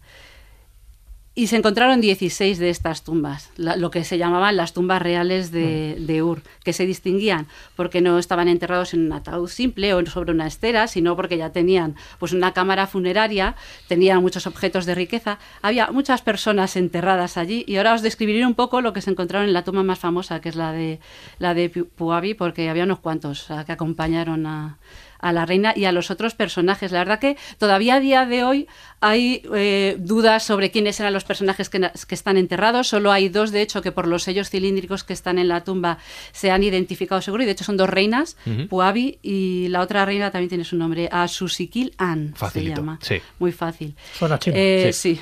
También hay, hay cierta eso, controversia con, con la identificación de los ocupantes y con la asociación de algo que se descubrió ahí, iba a decir por única vez en Mesopotamia, pero no es cierto, porque hay otro cementerio que también muestra indicios de esto, indicios de sacrificios humanos. ¿Vale? Eso es lo que hace famosas a las tumbas reales de Ur y a esos cientos de personas que están ahí enterradas, los sacrificios humanos. Pero hay eso, muchas dudas. Bully decía pues, que eh, esas cámaras donde estaban los sacrificados, digamos, que eran parte del cortejo fúnebre que había acompañado a ese personaje real, eh, pues estaban asociadas, como digo, al enterramiento de ese personaje, pero a día de hoy todavía hay ciertas dudas por la propia disposición de las tumbas y demás. Pero como digo, lo que no hay duda es que sí fueron sacrificios humanos, no se sabe todos cómo, pues algunos de golpes, o sea, a, golpetazo de arma contundente con los cráneos destrozados. Si veis fotos, que se pueden ver eh, fotos de, de, de los cuerpos, eh, lo veis muy claramente. Otros eh, aparecen al lado de una copa, entonces se puede sobreentender que a lo mejor se habían envenenado eh, cuando llegaban allí a la comitiva, pero, pero no hay solo seres humanos sacrificados ¿Cómo? hay animales Ajá. también y hay de todo. Entonces, eh, yo quería describir un poco, lo tengo que leer porque es tan impresionante que no voy a ser capaz de acordarme de todo. Eh, entrando en una zona de la metrópolis, lo primero que se encuentran son cinco cuerpos ataviados, eh, con poco ajuar, pero ahí están, uno al lado del otro, tumbados en esteras. A unos pocos metros de distancia de esos cuerpos aparecen 10 mujeres. Es así, dispuestas en dos hileras, ricamente ataviadas. Los adornos los tenéis que ver en, en- en las imágenes, adornos de oro, piedras preciosas, portando instrumentos musicales. Al final, una arpista tocando una, con una corona de oro en la cabeza, que llevan como una especie de peineta con flores, son súper llamativos. La, joyería de, que se encuentra en esos, eh, eh, esas tumbas son impresionantes. Pues como digo, una arpista con un arpa extraordinaria, preciosa. eh, ahí están, se han encontrado creo que dos, si no me equivoco, dos o tres. Una está en el Museo Británico, hay otra que está en Filadelfia, porque este yacimiento, o las excavaciones las patrocinaban el Museo de Filadelfia y el Museo Británico, con lo cual se repartieron entre el Museo de Bagdad, que siempre se tenía que llevar un porcentaje, y estos otros dos museos todos los contenidos de, de las tumbas. De hecho, lo del arpa también eh, es una cosa destacable de la manera de trabajar de Leonard Bully, porque él eh, se encontraron, digamos, unos huescos eh, al lado de, la- de un ataúd que estaba ahí en esa, en esa cámara, unos huecos en la tierra que se metían hacia adentro con una parte superior que parecía que estaba como unida. Entonces él metió un palo en esos agujeros que parecía horizontal y llenó de yeso el espacio eh, de esa tierra y cuando se secó lo, lo sacaron y lo sacaron con todas las incrustaciones de lapislázuli, bronce, oro y todo lo que llevaba el arpa. Claro, la madera se había corrompido. Pero incluso las cuerdas que ya tenía el arpa, que estaban recubiertas de, de material de oro, de material dorado, salían de esa de- con ese yeso que Claro, lo había utilizado. claro. Imagínate, podías haber excavado, si hubiera dinamitado como Belzoni, pues, te hubieras quedado hecho, una, sin nada. Hay, hay una foto, ¿no? De Sí, con- como con él la está arpa, levantando, pues, es todo- impresionante. todo Bueno, y, la- orgulloso, y el ¿eh? arpa, si no habéis tenido la oportunidad de verla, eh, vamos en el Museo Británico, que es lo que nos Carmen. queda más cerca, está impresionante. Teniendo en cuenta que se descubren en 1922, en fin, año que mediáticamente... Bueno, en el periodo de las Sí, sí, excavaciones, es decir, lo- empieza en 1922, pero toda esta parte pues ya es casi hasta el 29 que están excavando las tumbas reales. Pero a eso voy. En esa etapa, precisamente para poner en valor esos descubrimientos arqueológicos que se estaban produciendo en esta zona, eh, ¿no dicen como si fuera una especie de gancho bíblico que ese Ur de los caldeos es la tierra natal de Abraham cuando no había pruebas para ello? No, bueno, eso solo se dice porque está en la Biblia, escrito en la Biblia. Claro, pero Ellos digo, lo pero- único- pero él lo utiliza, No, no, bueno, eh, lo único Lo que utiliza, es, digo, lo, que saben es que esa inscripción que está en el figurat identifica esa ciudad como la ciudad de Ur. La Ur de los Caldeos, Sí. no con Abraham, evidentemente. Pero claro, si tú si es la Ur de los Caldeos y en la Biblia sale mencionada como, como la refería, ciudad que- de que Abraham, se utilizó un poco para eso, para decir, te digo, no sé si lo pompa, utilizó, ¿no? seguro que Nacho a lo mejor sabe más. Yo no te, de, la- de lo que yo he leído, que no me he leído toda la, todo el libro que él escribe sobre las excavaciones, mm, que yo sepa, no. Es que yo lo he entendido un poco como, como, gancho, nombre, como, como gancho. aldabonazo, decir, bueno, pues mira, pues nosotros, él ha descubierto a Tutankamón, pero nosotros hemos descubierto la ciudad de Sí, Como mar- marketing, ¿no? Yo Totalmente. creo que hay más Claro. marketing Iba que por ahí decir los eso, tiros, iba- que Sí, pero seguramente no, no- estuviera en su mano. ahí. Es decir, Ya. desde hay otros protagonistas del libro, sí, como Paul Emil Bota o, o Rawlinson o Henry Layard, que estuvieron trabajando en Mesopotamia, ellos buscaban referencias históricas de la Biblia. En la época victoriana, estamos décadas antes de Leonard Bulley, eso era muy común, ¿no? Intentar ir, ir a Mesopotamia para, para buscarla o dar un eh, respaldo a los textos que aparecían en la, en la Biblia, ¿no? Confirmar que esas ciudades, Nínive, cuando descubrió, la descubrió Henry Layard, eh, pues había existido de verdad, etcétera, ¿no? Y con Leonard Bulley sucedió lo mismo. O sea, aparece el nombre de Ur por ahí y dices, ostras. Es la asociación directa a la normal, Biblia, a lo que tú estás sí. buscando, a la confirmación. Después te- tiene, tiene otra asociación, yo creo que todavía más directa, pero la vamos a dejar después de, de que os acabe de escribir esto. Después de esas arpistas que os digo que encuentra, aparecen los mulos, que decía antes, eh, junto a los cuerpos de dos caballerizos y un carro, también con incrustaciones de oro, piedras preciosas, nácar, cabezas de leones, toros, todos elaborados en bronce o oro o en todos estos materiales. Armas, herramientas, vasijas, de todo. Eh, pues las cosas más interesantes y que a lo mejor a todo el mundo le suena el estandarte de Ur y el juego real de, de Ur.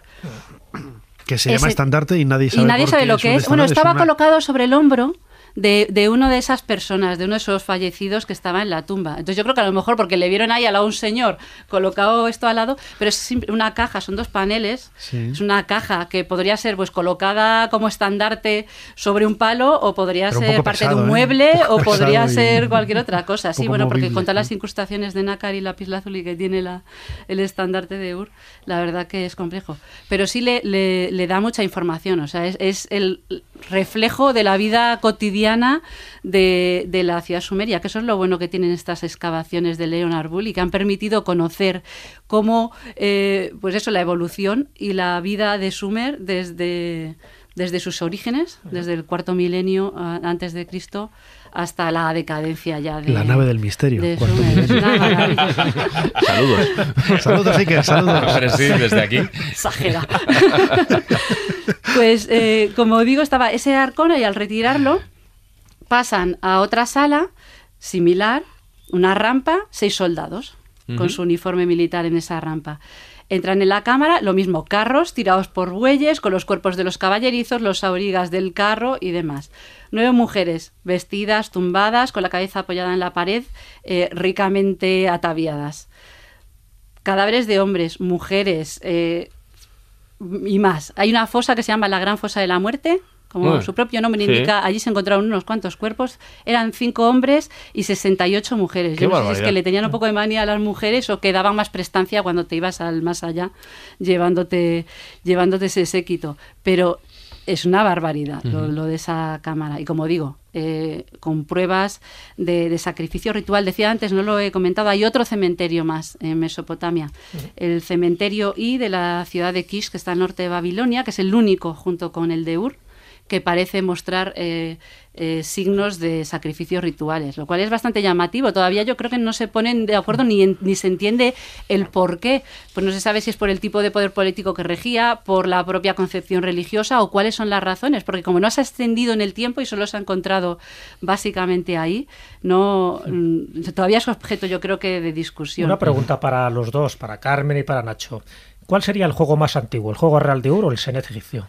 Pues yo creo que son más o menos Bueno, ¿cómo te datados los ¿Cómo que se han encontrado, ¿Cómo me entiendo gusta? yo, ¿Te de la misma picar? época, Hombre, me no, parece. no, picar no. Estamos hablando de los juegos más antiguos de la humanidad. Bueno, no sé, y ¿cuál en China, y en China. En China seguro que ya lo habían inventado antes, pero no vamos a entrar ahí. Porque eh, están datados, a- es anterior al 2600 Sí. antes de Cristo seguro, creo que el de Senet por ahí anda también, pero los restos que tenemos, eh, como no, si no tenemos más restos no vamos a poder No ni remontarnos las, hasta ni atrás. las reglas para, para jugar. Para del Senet no, pero para el de Ur sí. Ah, ¡Ja! Os ganamos. Carmen 1, Nacho 0. Hay una tablilla, están hay una, ta- hay una tablilla que está en el Museo Británico, una tablilla más, más reciente, no del 2600 antes de Cristo, sino una tablilla más reciente que ya, tiene tiene las reglas, tiene las reglas de cómo adaptar el juego, digamos, para hacerlo más complicado, lo, cu- lo cual indicaría que la gente se, es como pues, un parchís, porque de hecho el juego es muy parecido al parchís. Yo tengo, lo tengo en casa, una reproducción del juego. ajá. Es muy bonito, lo podéis buscar en imágenes, es precioso. precioso, con incrustaciones de nácar y lapislázuli, con dibujos, es precioso. Se jugaba tirando unos dados y moviendo las piezas, parecido al parchís. Tendrías que avanzar en el tablero y, y salir, pero podías comer piezas, dependiendo del tipo de casilla, pues la comes o no te la comes. Los dados son piramidales, con las puntas, no es un dado como los que conocemos nosotros, piramidales, con dos puntas coloreadas en blanco y las otras dos eh, sin color, en negro. Entonces, pues unas eh, te permitirían sumar y las otras pues te dan el cero.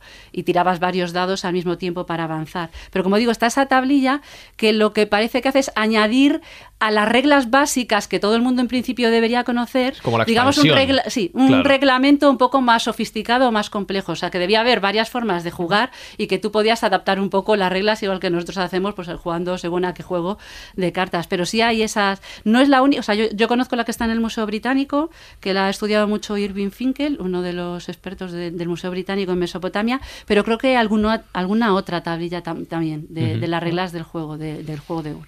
Pero no completas. Tú donde busques las reglas de cómo Claro. jugar al juego de Ur, cada uno te las cuenta de una manera. Pero eso pasa cada también uno con el te parchís. impone- claro, final, eso, cada eso. uno te pone Comes una y incluso un recorrido. 40, En mi el casa se juega así de toda la vida. Claro. Por cierto, Nacho, entrando en la crónica rosa, ¿qué tal se llevaba Catherine Bully con Agatha Christie? Fatal es poco. Fatal es poco. Dicen las malas lenguas que. Eran las dos únicas mujeres que aparecían por la claro, excavación, que a lo mejor. Catherine Tenía un poco de celos de, de Agatha Christie por la fama que le rodeaba ya y el apego que tenían los obreros con ella y tal y no le debía de caer nada bien. Y hay una anécdota que tú conoces muy bien, hay una novela de, de Agatha Christie que es Asesinato en Mesopotamia, en donde la asesinada precisamente es la mujer del arqueólogo. Por lo Y- menos no la llamaría Catherine. No, no la llamó Catherine. Pero, creo que no hacía falta, yo creo que se pero yo creo que era blanco Sí, y en botella. ¿no? Blanco y en botella. Yo no sé la cara que pondría Max Malowan, su marido, cuando leyó esto. Digo, joder, mi jefe aquí me va a correr a. Sí, ¿no? Cariño, por favor, cámbialo. ¿no? Cambia algo, cambia. Sí, sí. Bueno, a- a- has apuntado un, un nombre, Carmen, que por- quiero preguntar por él, que es el de Arthur Evans. Lo has mencionado. Eh, ¿Quién es Arthur Evans? ¿Me preguntas a mí? Te pregunto a ti. Mira, Arthur Evans. Si quieres, pregunto a otro. No, no, yo, Vale, pregunta lo que quieras, que yo contestaré lo que me da la gana. Eso sí, después me dejas volver de nuevo Sí, a Ur para sí, acabar, vale. ¿vale? No, pues acaba ya. Bueno, pues sí, pues acabamos, no, porque decía, le decía a Jesús que no es lo de ¿Quieres que le pregunte a ella? No, no, que acabe. No, mí que acabe. lo de. Evans Yo no, yo solo. Pues sí, sí. No, porque le dije a Jesús eso y si después no lo sí, sí, decimos, sí, vamos remata, a tener remata un la frase. perfecto. show ahí en, Sí. en las redes sociales preguntándonos que qué era lo otro que yo decía Sí. que es quizá lo más llamativo. Y es que descubrieron la evidencia geológica del diluvio. Por Dios. Eh, Leonard Bully tuvo mucho cuidado en decir universal, ¿vale? Entonces eh, dijo simplemente que probablemente era una inundación, un evento local de que se Sí. hubiera reorganizado el Éufrates, pero que efectivamente había causado una inundación. Y es que encontraron, excavando, haciendo esa excavación estratigráfica que decía antes, se encontraron con una zona eh, debajo del nivel de, de tumbas de un sedimento arcilloso en la que no había nada más.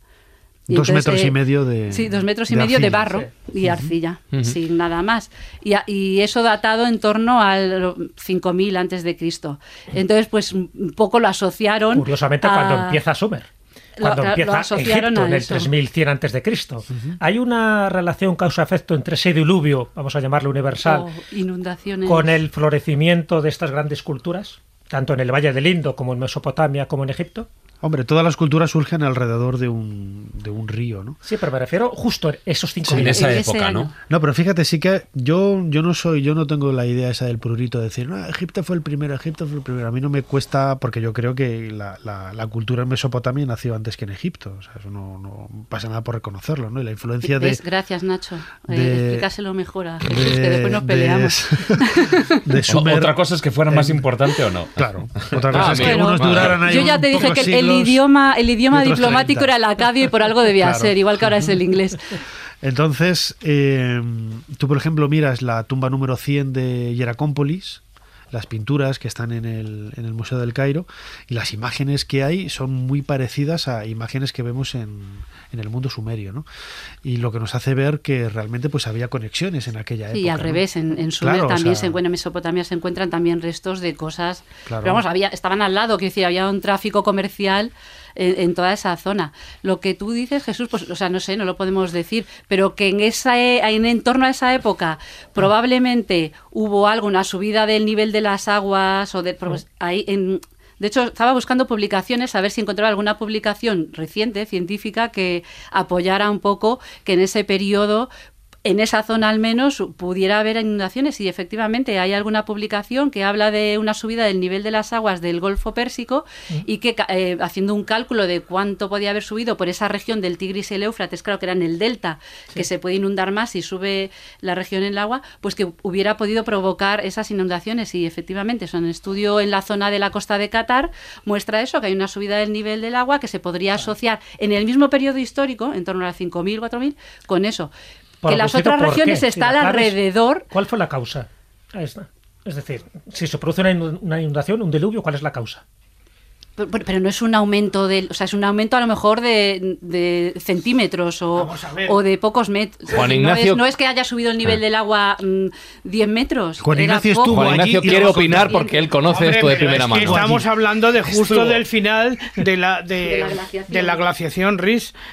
Entonces, si todo el agua que estaba en Es los obvio, hielos ¿cómo lo habíais del dudado? norte de Europa Por favor. empezó a deshelarse de repente, os- evidentemente la plataforma continental De hecho- a inundarse. De, ese- de- de hecho, desde el 20.000 antes de Cristo hasta esa época, es, que es cuando se establece, digamos, el nivel, pasa de menos 120 metros Claro. al nivel actual, desde 20.000 antes Sí, de sí, sí. Cristo hasta 5.000 hay dos periodos claves Cristo. a nivel geológico y además. Pero yo creo que no vamos a poder Ah, decir No, nada pero hay dos periodos que es uno hace 12.000 años, que sabe que ocurrió algo, además tuvo que ver con un cataclismo cósmico en el sentido de un meteorito que chocó contra la Tierra, y otro que ocurrió hace 5.000 años. Lo de los 5.000 años y que tiene algo que ver con esto que estoy diciendo es por, y lo conoceréis seguro, por una investigación que se concluyó y se dio a conocer en el 2008 de dos investigadores británicos que leyeron un texto de una tablilla siria del año 700 a.C., la hallan en el Palacio Real de Nínive por Henry Layard, hallada ya desde el siglo XIX, pero no había sido descifrada, y lo que cuenta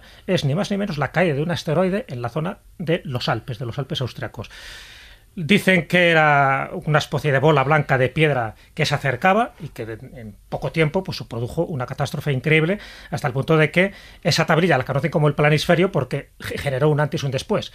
Fecha en la que cifran ese acontecimiento cósmico en el 5000, hace 5000 años, me refiero, el 3000 antes de Cristo. Entonces, algo ocurrió que evidentemente tuvo unas consecuencias climáticas y geológicas importantes, igual que pasó hace 12.000 años, donde incluso se extinguieron tre- 35 especies mamíferas.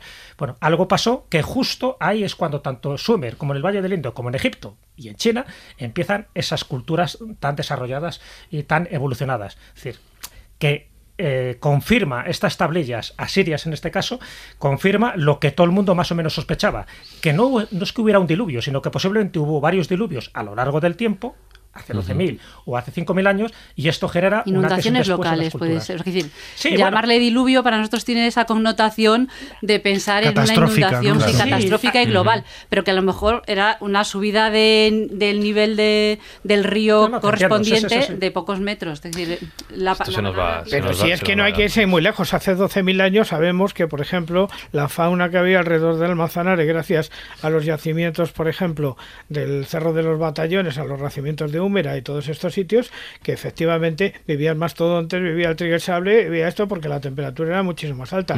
Está claro que en un momento dado la temperatura subió de una manera, sea por lo que fuera, por un meteorito, por un cambio climático, por lo que quiera, la temperatura subió. eso se sabe. Y a partir de ese momento se extinguieron las No, especies ya está y cambiaron por otras. Bueno, vamos- vo- vo- voy a dejar este debate de lado. Es que pones que a, Jesús y a Carmen. Mira, ellos siguen. Podemos volver a... No, no, pero claro, claro, claro. Pero estamos de acuerdo en lo Sí, sí, sí. esencial, que algo pasó hace que algo 5.000 pasó años. y que, causó, sea, que hizo que, tuviéramos este mito del No, lo- diluvio en todas las civilizaciones y de ahí a que podamos asociar eso con que es por eso que esas civilizaciones florecieron, a mí me parece un poco más arriesgado. Eh, pero es que este debate es Necesitaríamos más cobuleros. pruebas Este debate eso. es cobuleros. Luego salimos del programa, salimos de los estudios de Sí, podium de la sí, cadena sí. ser y siguen. Se- No, pedimos y unas ojo. cañas y siguen. Y ojo, que este mismo debate Sí. ya tuvo lugar también hace como unos Sí. tres años atrás en otros programas Claro, que si claro, miran sí, ahí sí. el listado también... Y tendrá lugar. Sí, y, y dentro de tres años También. más continuaremos con ese debate. Un dato más y con esto termino. Hace 5.000 años, el Sáhara era un vergel.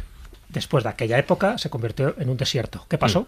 ¿Quién sabe? Ahí lo dejo. Cueva de los nadadores. Recupero mi pregunta porque me viene bien para una cosa que luego escucharéis. Arthur Evans, necesito saber quién es y qué hizo.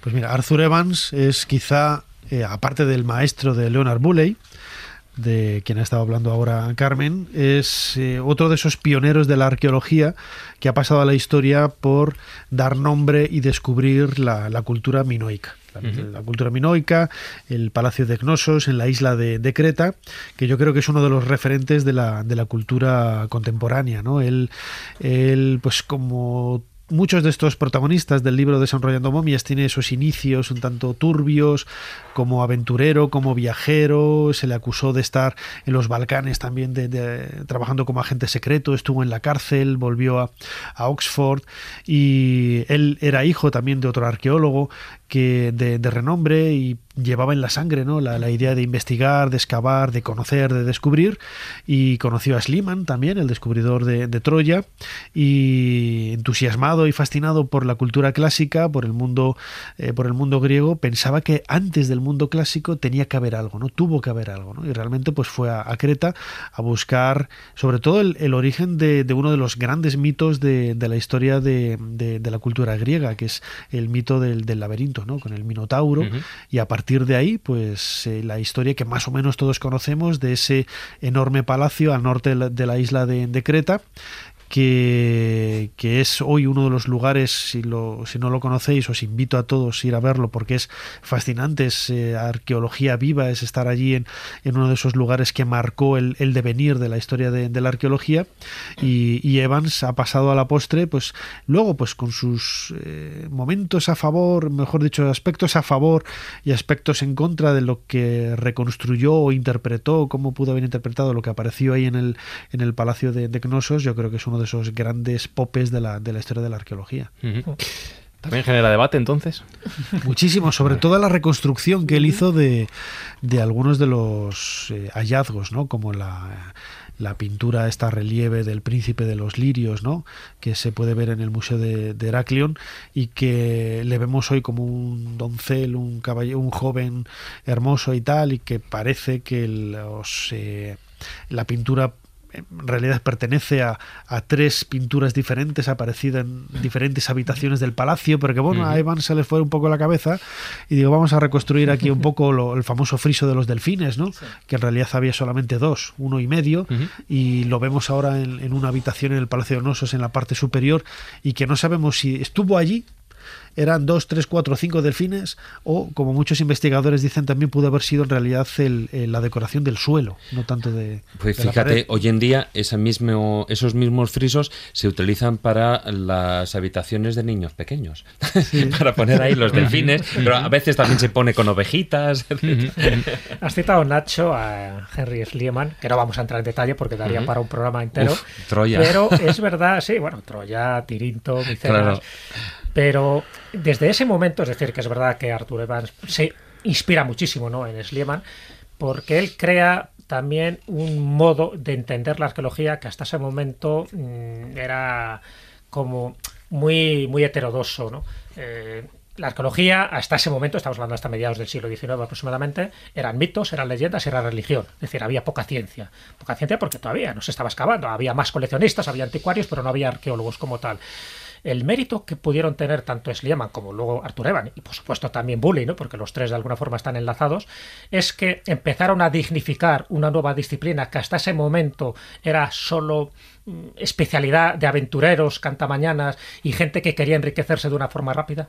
Hombre, yo eh, quitaría de ese trío a Schliemann. Sliman es, lo he dicho en otras ocasiones, es el tío que peor me cae de todos los que hay en el, en el libro, pero tenía que estar por, por el hallazgo de, de, claro, de Troya. Porque él eh, hace que Troya ya se ponga sobre un mapa, hasta ese momento uh -huh. se un mito, y Arthur Evan eh, descubre algo que hasta ese momento también era un mito, que uh -huh. era, eh, en fin, Minos, el laberinto, el Minotauro, etcétera, etcétera. Es decir, que se basan en algo que formaba parte de la heterodosia, es decir, sí. de las leyendas y de las tradiciones, uh -huh. y lo convierten en ciencia. Por eso Schliemann es un poco como el antepasado de todo esto. Pero ponen en valor algo que hasta ese momento ni siquiera se reconocía, que es lo que pasaba uh -huh. también con Ur. Uh -huh. Hasta ese momento Ur se pensaba que formaba parte del Génesis, pero nada más. Y sin embargo luego se coloca a nivel arqueológico y físico. Evans, bueno, un poco mmm, mama de las ubres de, de Schliemann, ¿no? Para decir, cuidado con las leyendas, que a lo mejor las leyendas en las tradiciones tienen algo de verdad, que no son mitos exclusivamente. Claro, el, eh, tanto Evans como dices, Sliman, también Auguste Mariette en, en Egipto, uh -huh. que pues, todos pusieron tesón y dieron fe eh, mejor dicho, dieron credibilidad y tuvieron fe en textos de autores clásicos. De autores clásicos que siempre se había pensado, bueno, pues eso es una historieta, una leyenda y tal, pero tienen un trasfondo de verdad. Eh, Mariette descubrió el, el, Serapeum en Memphis, pues haciendo caso a las descripciones que hacía Estrabón uh -huh. en, en, su geografía. Y, y, Evans hacía lo mismo con, con esos eh, eh, pasajes más, más breves ¿no? que, hacía, que había en, en algunos autores hablando de, de, del mito del Minotauro, del, uh -huh.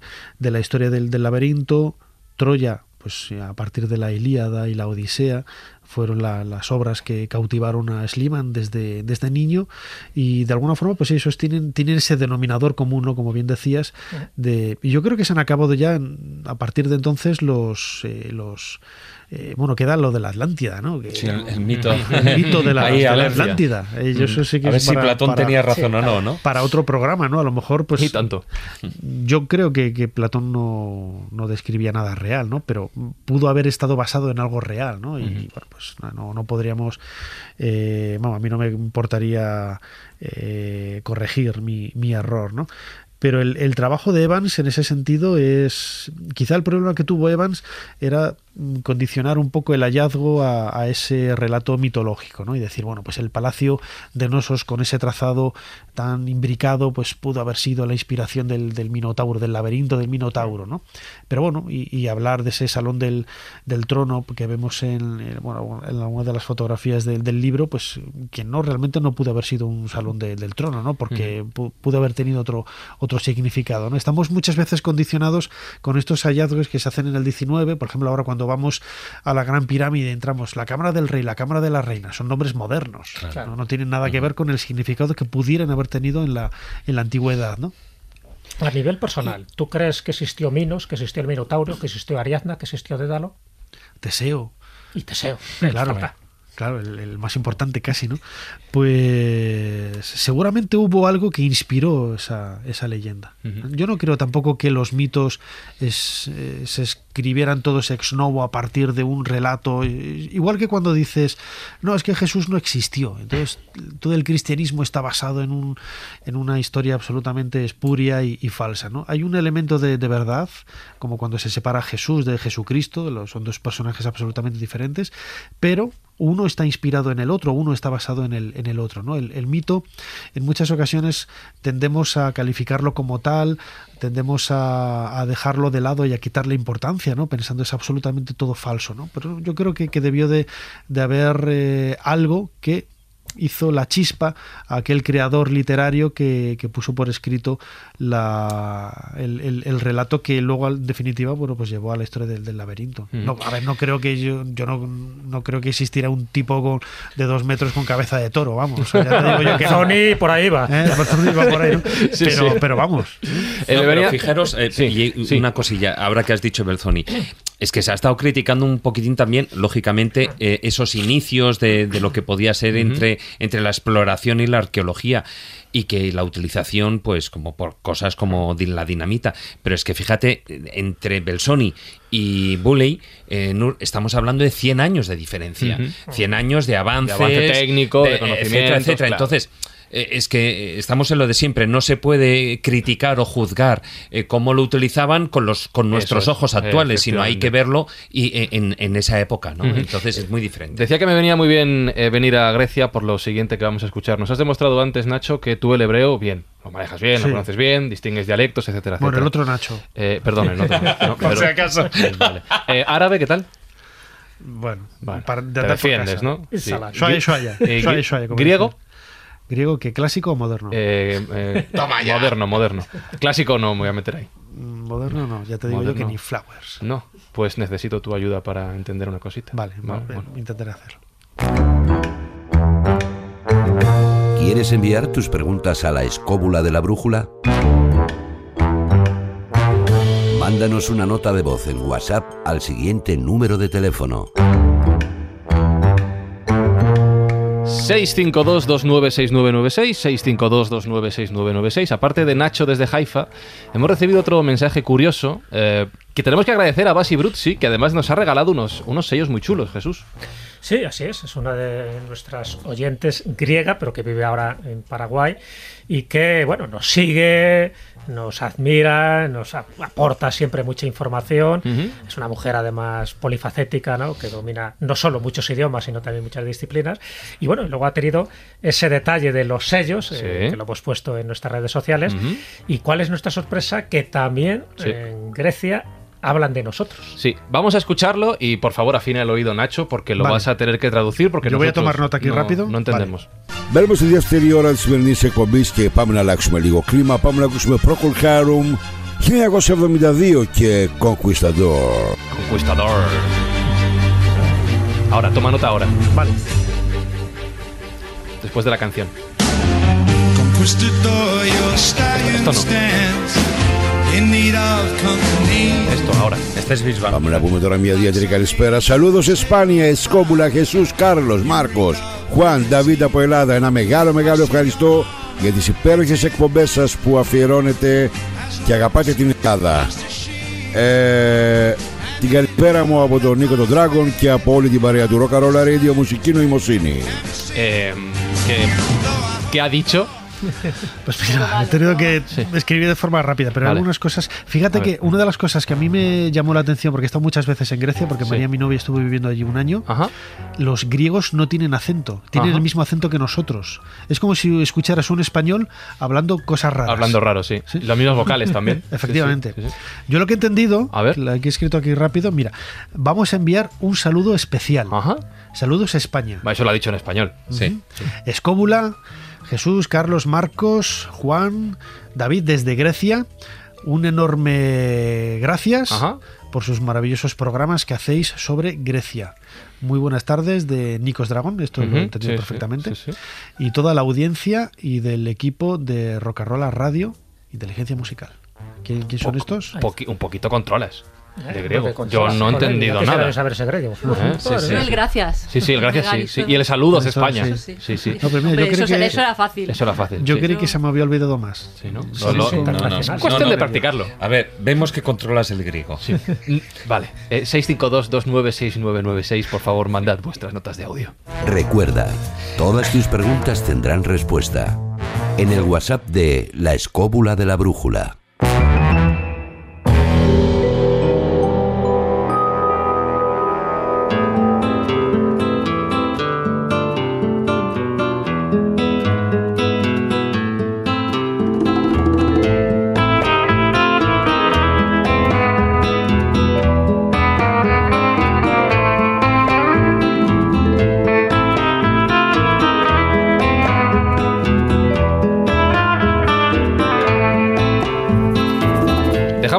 Seguimos viajando por el mundo. ¿México lo tocas en desen- desenrollando momias? No. Solo son arqueólogos del próximo. Oriente. Es que Maya no lo controlo. Ya. Soy políglota y polímata. Ajá. bueno, Ahí, ¿verdad? ahí. Y, pero eso del Maya a mí No se me escapa. Se me escapa. ¿Y arqueólogos españoles?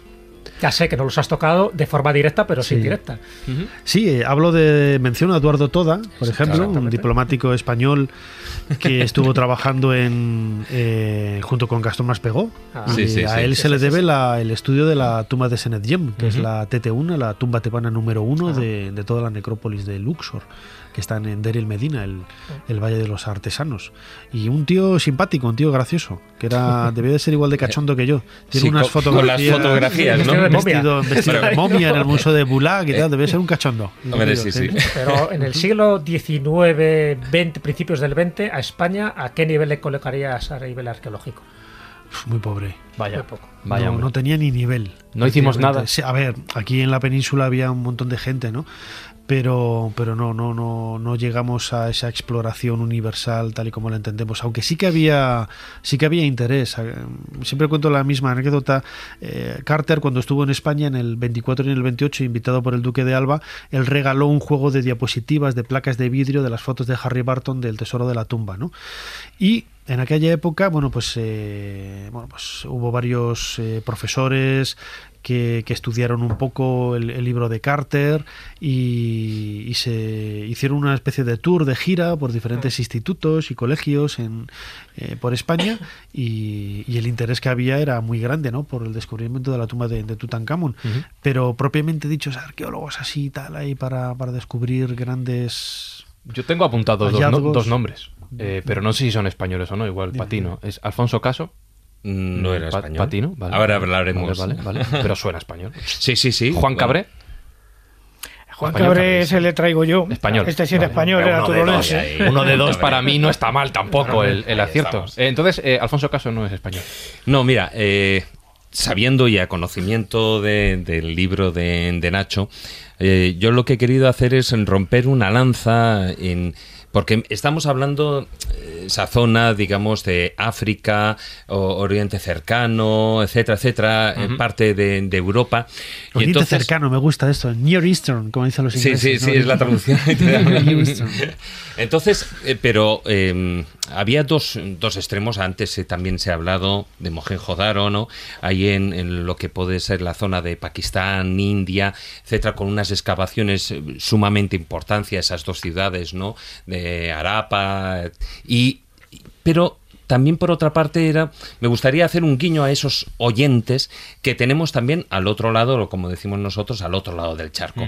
Porque estamos hablando fíjate de toda la arqueología así más clásica etcétera. Pero tenemos ahí en lo que es América y Latinoamérica, pues los por hacer los grandes descubrimientos que se han ido haciendo y que se siguen haciendo hoy en día ya con, con ya no de la misma manera tan romántica, porque estamos hablando de imágenes de satélite con el descubrimiento constante de nuevas ciudades en mayas. en Google Maps sería- ha quitado mucho Sí, sí, sí. romanticismo. Bueno, bueno. Y, y- y- y están apareciendo eh, cosas impresionantes, ¿no? Pero fíjate que eh, sí que cuando, bueno, pues eh, diez años después de lo que sería ese gran descubrimiento de, por parte de Howard Carter de la tumba de Tutankamón, que fue en 1922, diez años después, como digo, em, cuando en Europa pues ya existía toda esa egiptomanía, estábamos ahí a tope. En México también se están viviendo unos momentos muy importantes por dos razones. Primero, porque ya había terminado esa contienda, esa parte eh, de violencia, había cesado toda esa violencia que había eh, tenido lugar con la revolución. Y luego también, por otra parte, porque el país que estaba en vías de desarrollo no era eh, no era considerado como un- uno de los primeros países en, en aquellos momentos, pero sí que gozaba por primera vez de, de una de un prestigio internacional porque bueno en ese momento eh, estaba teniendo un gran auge en cuanto a ciencias y en cuanto a artes. Y allí precisamente hay un surge un arqueólogo Alfonso Caso que tú has mencionado porque bueno el 9 de enero de 1932 él descubre él está excavando en la zona lo que es en Oaxaca en, en la zona de Monte Albán y él descubre una tumba eh, dentro de esas excavaciones, que es la tumba 7, que supuso un punto de inflexión en, eh, para la arqueología mexicana. y ya que fue, eh, digamos, en- a partir de ese momento podemos estar hablando del inicio de lo que es la exploración de la arquitectura arqueológica monumental que se da en México con todos los hallazgos que hay, ¿no? Eh, esa tumba, la tumba 7, y, bueno, esto no lo hemos hablado, pero muchos de los eh, casos, eh, no sé si de los que menciona Nacho de los descubrimientos arqueológicos, pero sí que hay en algunos de estos eh, grandes descubrimientos hay una gran parte de azar. Igual que ocurrió con la tumba 7. Es decir, eh, en, en este caso se debió a un mero accidente. Un accidente ¿Qué del pasó? que, eh, bueno, pues hay una vaca que se le hunde la pata trasera en, un- en un hueco y a partir de ahí encuentran lo que sería el agujero eh, para, para la tumba, ¿no? Hay, hay varios casos en la historia de la arqueología de burros, caballos que han hundido una pata en un, en un Conviene, conviene llevarlos Por ejemplo, entonces. en Qumran, ¿no? Sí, Es- claro. Se Sí, encuentran así, de, de chiripa. Cabras, de todo, de todo. Es el zoo de la arqueología. Sí, sí, sí, pero fíjate, eh, Alfonso Caso, el arqueólogo, él eh, nunca consideró como el hallazgo que, digamos, no podía, o, o él no consideraba o no le otorgaba esa, ese mérito científico de sí que estaban excavando en la zona, pero, pero en cuanto al hallazgo no le da esa importancia, pero sí que lo que él apuntaba es que la labor de- del arqueólogo se revela en el momento en el que logra no solo encontrarlo, sino explicar qué es lo que está, Mm. qué es lo que se ha encontrado, ¿no? Y eso es lo que pasa a, a- a lo largo de la historia con todos los arqueólogos. Bueno, a él tratar de explicar qué es lo que había encontrado en Monte Albán y qué suponía todo eso, le costó 30 años de estudios, de análisis, eh, tras los cuales, bueno, al final, pues sí que em, dio pruebas contundentes de- del origen, y ahí está la cuestión, porque tú antes has dicho maya, ¿no? Del origen mixteca de, de todos esos em, vestigios que se habían descubierto. Eh, y eso le supuso un, bueno, pues un graves problemas, eh, de los que luego, luego mencionaré, pero bueno, sobre todo porque em, cuando se está hablando de, de más de 500 piezas eh, halladas, eh, bueno, 400 piezas de, de materiales tan variados como de oro, de plata, de obsidiana, de cristal de roca, etcétera, etcétera, que habían encontrado en, en todos esos elementos un- una tumba riquísima que la podíamos comparar casi casi con el hallazgo de la tumba de Tutankamón, pues eh, todo el mundo se imaginaba que eh, era cuanto menos pues eh, esas grandes civilizaciones, es decir, que pertenecía a los aztecas, a los mayas, a los toltecas, sobre todo por ese centralismo que hay alrededor de, de estas tres, quitando eh, lo que es el imperio inca, ¿no? Y realmente él tuvo muchísimos problemas durante estos 30 años para, eh, ya no solo con la sociedad, sino tuvo muchas críticas eh, con dentro del sector académico porque decían que no podía ser, que esto de que pertenecía a esa una cultura entre comillas menor eh, que era la, la mixteca que había aparecido, había tenido 3.000 años de existencia, estamos hablando desde el menos 1500 antes de Cristo hasta, hasta la conquista eh, española. No les encajaba. Pues como que decían que, que no podía ser. nos ¿no? vas a hacer currar ahora. No. Y entonces, bueno, pues él tuvo, eh, como digo, tuvo eh, grandes problemas. Fíjate, como Howard Carter, eh, también hubo, porque Howard Carter, eh, cuando hay ese, ese famoso, em, eh, ¿cómo se dice? este El telegrama que él envía a, a su mecenas, ¿no? Como diciendo, oye, hemos hallado tal, pues él, él también envió un, un- un que telegrama que decía, descubierta tumba más importante de América. Enviaré detalles. Urge, salgan hoy, si es posible, Marquina, Borbolla y Eulalia Guzmán. Lo firmaba Alfonso Caso, arqueólogo, el 13 de enero de 1932. Fíjate, bueno, estaba hablando de Marquina, de Borgoya, son, eran compañeros suyos, alumnos, grandes arqueólogos también, pero está hablando de Eulalia Guzmán. Fijaros, ahí hay... eh, Cabe resaltar en todo el descubrimiento y ahí de, de- y es un punto de inflexión también por el tema de las arqueólogas, porque siempre parece como que la arqueología ha sido una, cos- una cuestión de Y hombres. prácticamente solo hemos hablado de hombres. Claro, fíjate, menos lo, lo que Sí, se ha no, y mencionado de. Ur. Estamos hablando, digamos, de la antigüedad de la arqueología, que es el Claro. siglo XIX. Claro, si pero nos ponemos fíjate. a hablar del día de hoy, Ahora que las mucho más. cosas Hoy en día, hoy en es muy diferente y fíjate, Sí. y aquí hubo dos mujeres, eh, como de- mencionaba en el, en el telegrama. Por una parte tenemos a Eulalia Guzmán, que era la asistente profesional de, de Alfonso Caso, su asistente, y también, eh, no se menciona en el, en el telegrama, porque de hecho estaba con ella, que era María Lombardo, que era la esposa. Ambas, eh, bueno, pues lo que hicieron con su trabajo, pues... eh, elevaron la categoría de que no solo la eh, lo que podía ser la arqueología era una actividad masculina, sino que también la podían realizar las mujeres y, y con de una manera sobresaliente. Lo que él consiguió con todos sus esfuerzos, Alfonso Caso, bueno, sabemos hoy en día que la ciudad, todo lo que era Monte Albán, eh, comenzó a construirse unos 500 años antes de, Cristo y que al menos tuvo diferentes periodos, se considera cinco periodos que están, así se ha numerado, pues igual que con las Troyas, ¿no? Troya 1, Troya 2, pues en, en este caso, pues eh, también la época 1, época 2, así hasta la, la quinta, ¿no? Y el otro gran trabajo que él fue es el de eh, reconstruir los edificios que, que se habían estado, esos eh, mega edificios.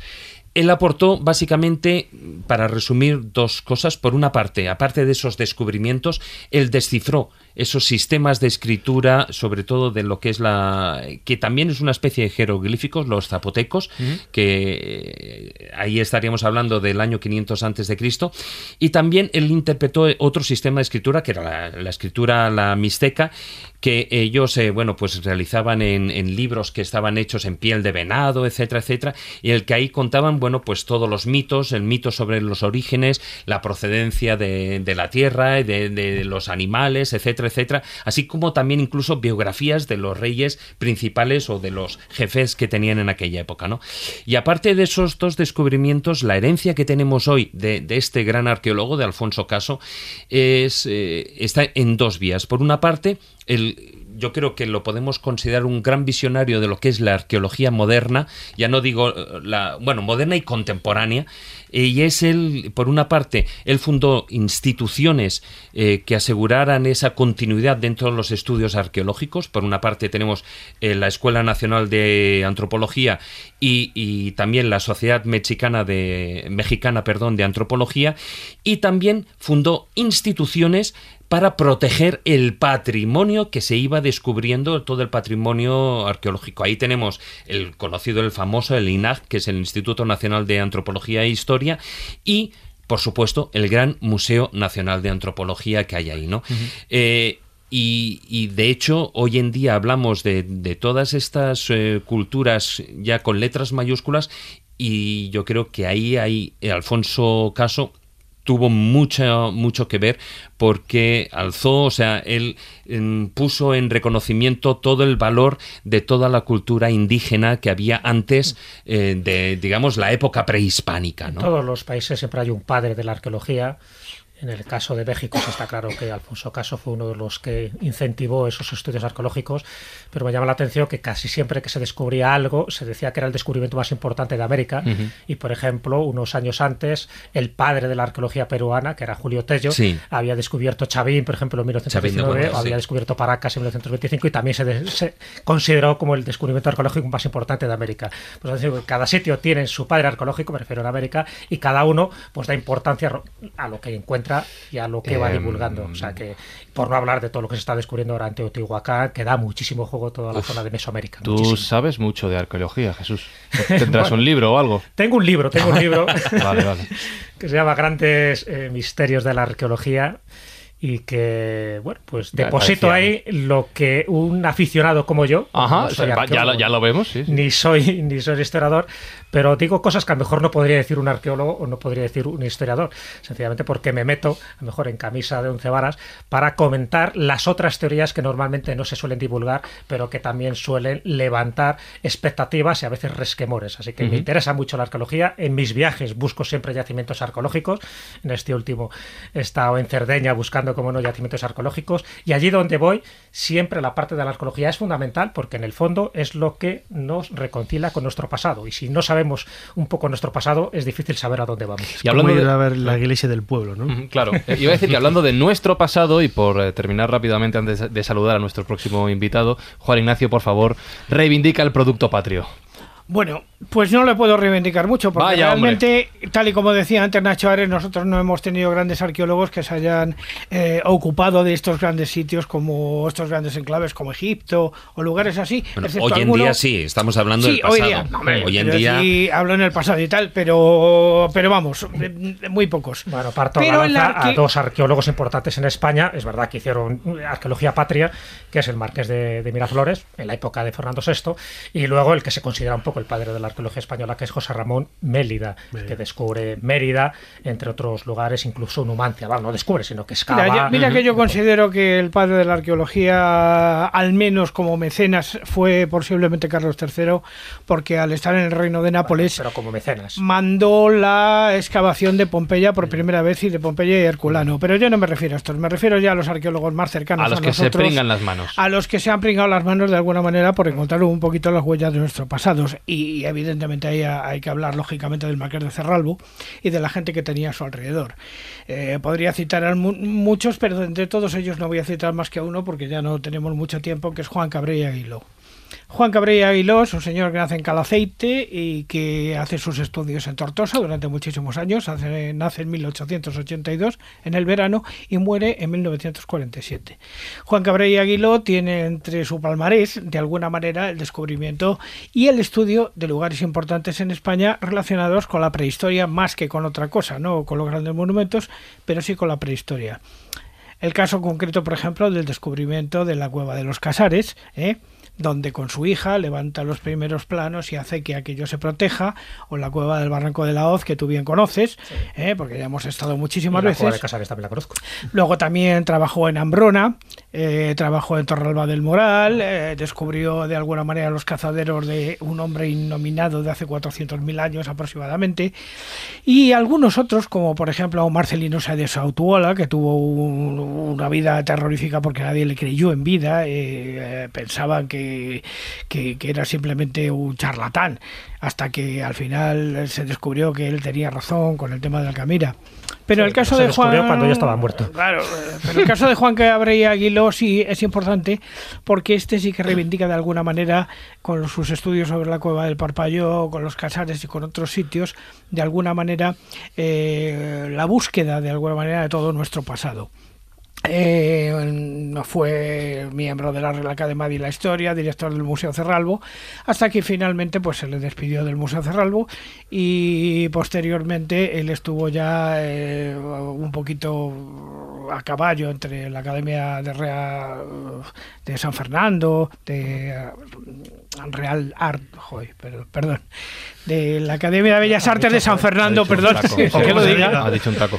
Pero luego también eh, su importancia es como de alguna manera precursor de lo que luego vendría después, como por ejemplo personajes como Carolina Nonel Más Juan o algunos y tal que han ido encontrando a lo largo del tiempo eh, algunos yacimientos importantes que nos permiten reconocer eh, nuestro pasado arqueológico, pero también nuestro pasado paleontológico, porque por ejemplo Nacho Ares sabe muy bien que él que estuvo en la creación y en la dirección de la revista de arqueología, uno de los primeros yacimientos que aparece Pues la en creación. Madrid- Yo tenía nueve años o diez cuando se creó. Estuviste allí. No, no seas modesto, director. estuviste también. No seas la modesto. Etapa final, etapa final.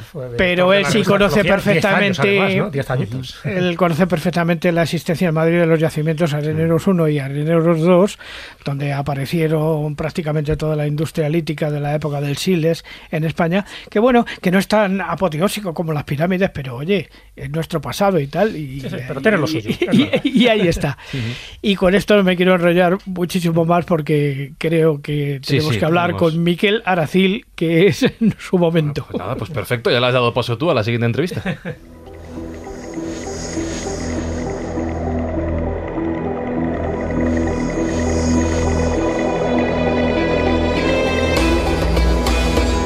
y ya que le habéis dado paso, qué mejor que presentarle vosotros. ¿no? Digo yo. ¿Cómo no? Claro. ¿no? Hombre, eh, Miguel Aracil, a ver, dentro de la España mágica, es uno de los referentes en esa zona que es Cataluña, donde él lo ha recorrido todo, donde la mayoría de sus libros tienen que ver con esos enclaves de poder, con esas fuerzas telúricas, con esos lugares donde se percibe, donde se siente lo mágico, lo misterioso, lo cósmico o lo sobrenatural.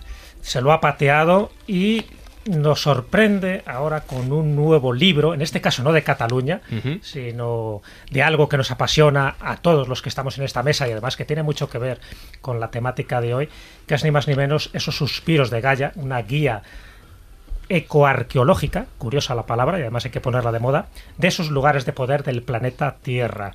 Miguel, ¿qué tal estás? Hola, Majote, pues muy contento de escucharos.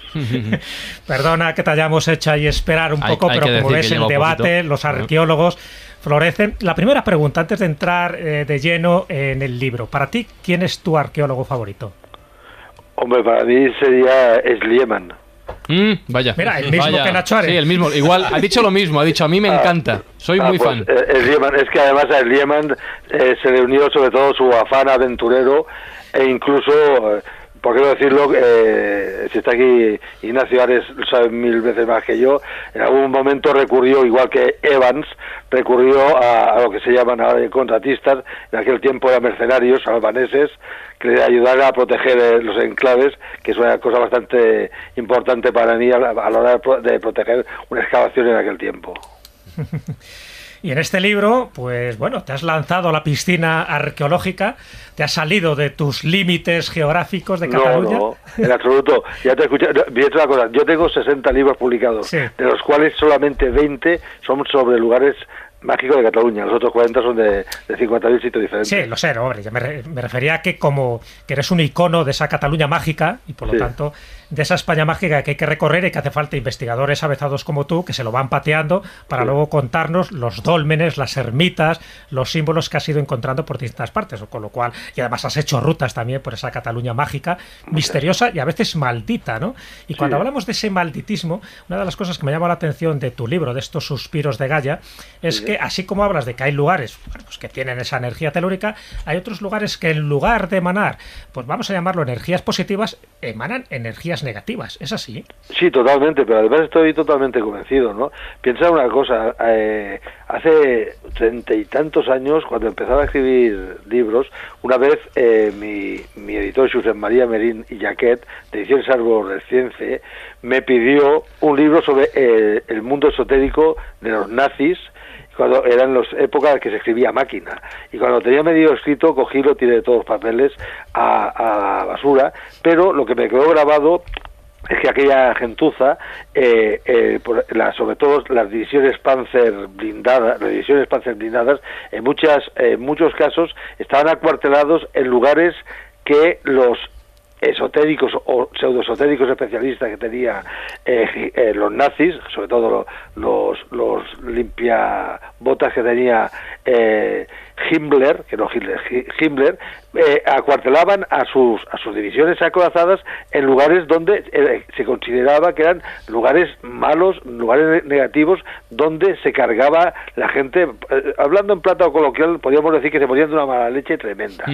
Entonces, aquí, bueno, aquí eh, me refiero a nivel de España y como, eh, como español que soy, o sea, a nivel de España tenemos muchos, y a nivel de Cataluña, yo en otros libros he, he hablado de algunos, he hablado de algunos y además lo he visto. Yo, por ejemplo, uno, si me permitís que mencionar solamente uno, en los 32 años que me pasé en la zona del Cap de Creus, buceando, yo soy submarinista, eh, pude eh, eh, ver uno, conocer uno, que además, e incluso el nombre ya, ya dice algo, se llama Puig del Pànic, que traducido al castellano sería algo así como un puche y una montaña pequeña de unos 400 Sí. metros, ese llama Monte del Pánico, aunque después lo han querido cambiar por del Penny, que no tiene nada que ver con el pene. ¿eh?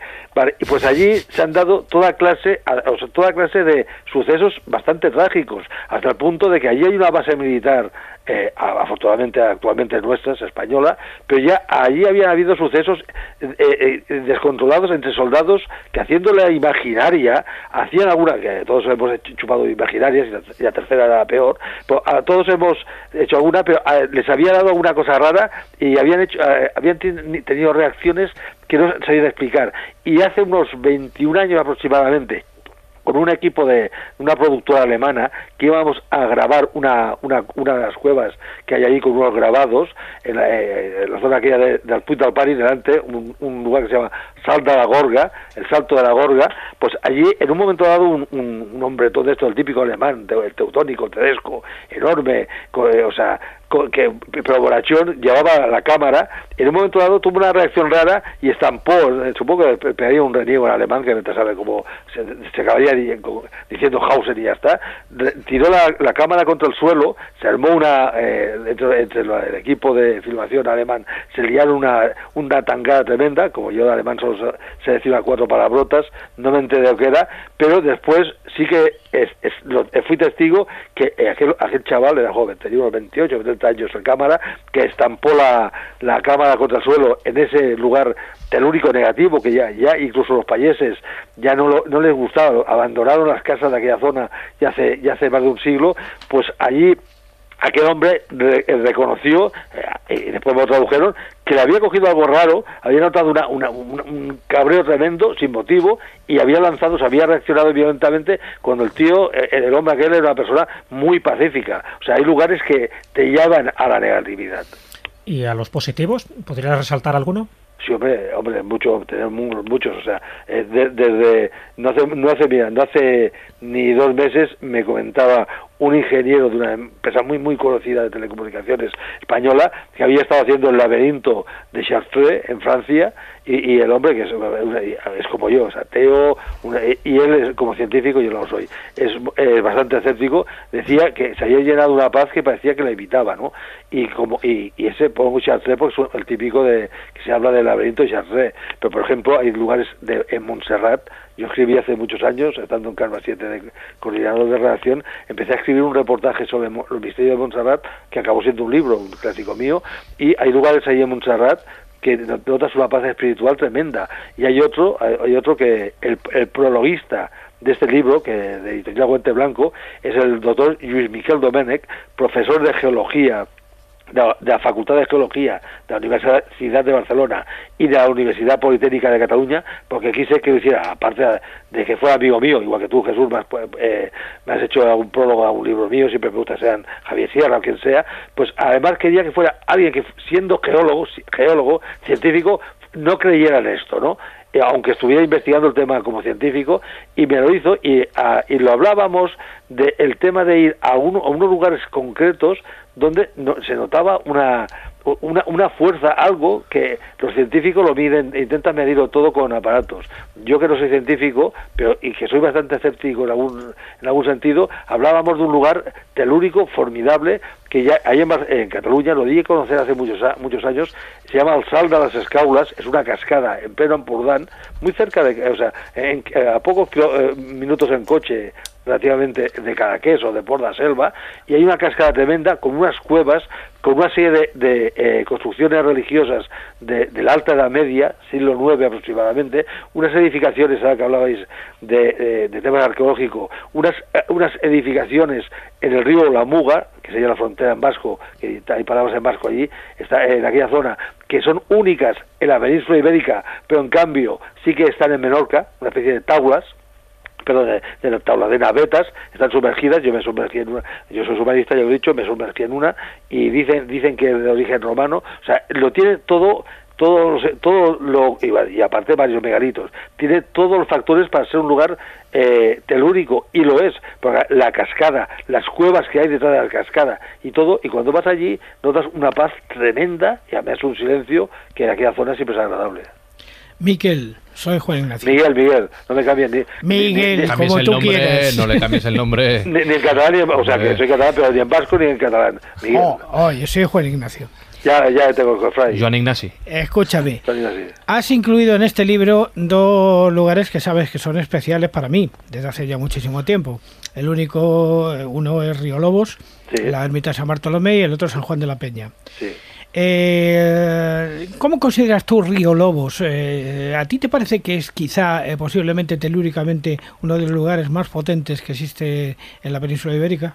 Pues mira, te lo voy a decir muy fácil. Para mí es un lugar telúrico tremendo, para mí, pero este este científico que te digo, el doctor Luis Miquel Domènech, que estamos hablando de un profesor de geología, de la Facultad de Geología, este señor cogió una un laboratorio móvil de la, de la universidad, se fue a, con una serie de aparatos, que los, yo los menciono en el libro, eh, aparatos científicos, y se fue a Río Lobos, donde ha estado varias veces, una de ellas estuvo con vosotros, estuvo con, con Jesús, con Canales, con vosotros en una de estas excursiones que hicisteis, que subió con su esposa, que la vice, que es la vicedecana de de, de la Facultad de Geología, y bueno, estuvieron allí haciendo unas pruebas eh, a nivel científico, para, porque las, las fuerzas telúricas, los aparatitos, en el último capítulo del libro lo, comento, comento lo, exactamente lo que él me dijo, porque yo de aparatitos científicos, eh, el tirachina como máximo, ¿no? En- en- eh, entonces, eh, encontraron una, un mínimo, un mínimo de, de lo que ellos consideran estas fuerzas telúricas, pero algo encontraron. Pero vale, eh, vale que esta gente iba desde un punto de vista totalmente científico con aparatos. Lo que sí que es verdad es que eh, a nivel personal eh, se encontraban fabulosamente allí. Vosotros sabéis más que yo de- del lugar, de Templario, la ermita y toda, toda puñeta, ¿no? Pero lo que está claro es que llevando los aparatos aquellos, algo encontraron poco, pero algo los científicos como racionalistas, y al ser racionalistas a veces son incluso un poquito eh, eh, escépticos, ¿sabes que está de moda ser escéptico de ovnis y esta cosa? Ellos son escéptico- escépticos por científicos y algo encontraron, los aparatos algo algo dieron de que existía allí algo de fuerzas telúricas, poco pero algo dieron. Bueno, pues lugares de poder, lugares que emanan positividad, lugares que emanan negatividad, como habéis eh, comentado durante estos eh, minutos, los podéis encontrar en Los Suspiros de Gaia, en toda la bibliografía en general de, de Miguel Aracil, que ahora que es época de regalos, es buen momento para recomendarlo. En las próximas semanas se van a comprar muchos libros y, ¿por qué no? Los de Miguel Aracil pueden ser unos de ellos. Miguel, gracias por acompañarnos hoy aquí en la Escóbula de la Brújula. Gracias a vosotros, un abrazo telúrico y muy fuerte. Miguel. Gracias, Miguel. Un abrazo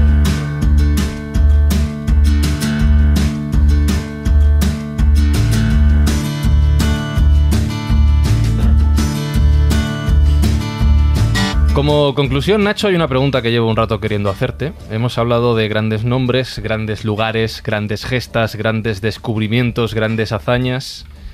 De Parné, ¿cómo andaban? Porque todo este curro tenía que estar bien pagado. No te creas. Vaya, hombre. No te creas. Muchos eran, lo hacían por amor al arte. Ajá. Y, y tampoco con esa pretensión económica. Ya te digo, yo creo que salvo Sliman, que, Que iba a lo que iba. Era que iba a lo que veía, que era rico rico y tenía el dinero por castigo. El resto, eh, bueno, pues vivían de casi al, al- al día a día y con una idea muy clara de que lo que estaban haciendo, más que tener un, bueno, pues un, por ello un beneficio económico, era un beneficio, me atrevería a decir casi que humanista, ¿no? Por el conocimiento que estaban sacando de todo ello. ¿no? Lo que pasa es que, bueno, también contaban algunos de ellos, como Howard Carter, con grandes mecenas. Desde luego, hombre, nadie trabajaba gratis, Claro. ya te digo, que no, no- no eran tontos, ¿no?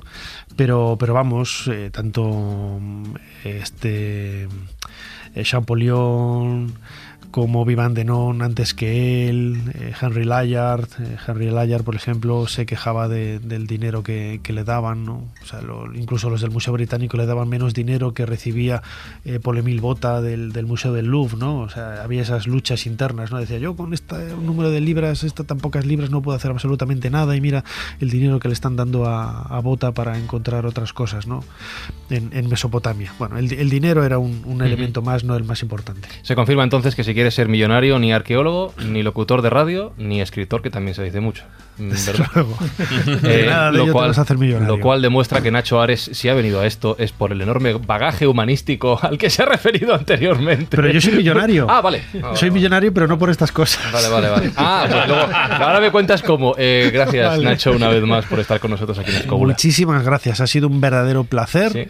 Y lo estaba pensando ahora, es que estoy tan a gusto aquí ¿Sí? en, la, en la escóbula, en este estudio, que es donde también hago con Jesús eh, Ser Historia, que, que desde luego estaré encantado de venir las veces que me No, pero no te, vayas muy lejos, no te placer. vayas muy lejos porque me tienes que contar. Me tienes que contar esto de ser billonario, cómo funciona y cómo lo has conseguido. Me tienes que contar porque esto me interesa. Puedes escucharnos y leernos en redes sociales. Busca La Escóbula de la Brújula en Facebook, Twitter y YouTube.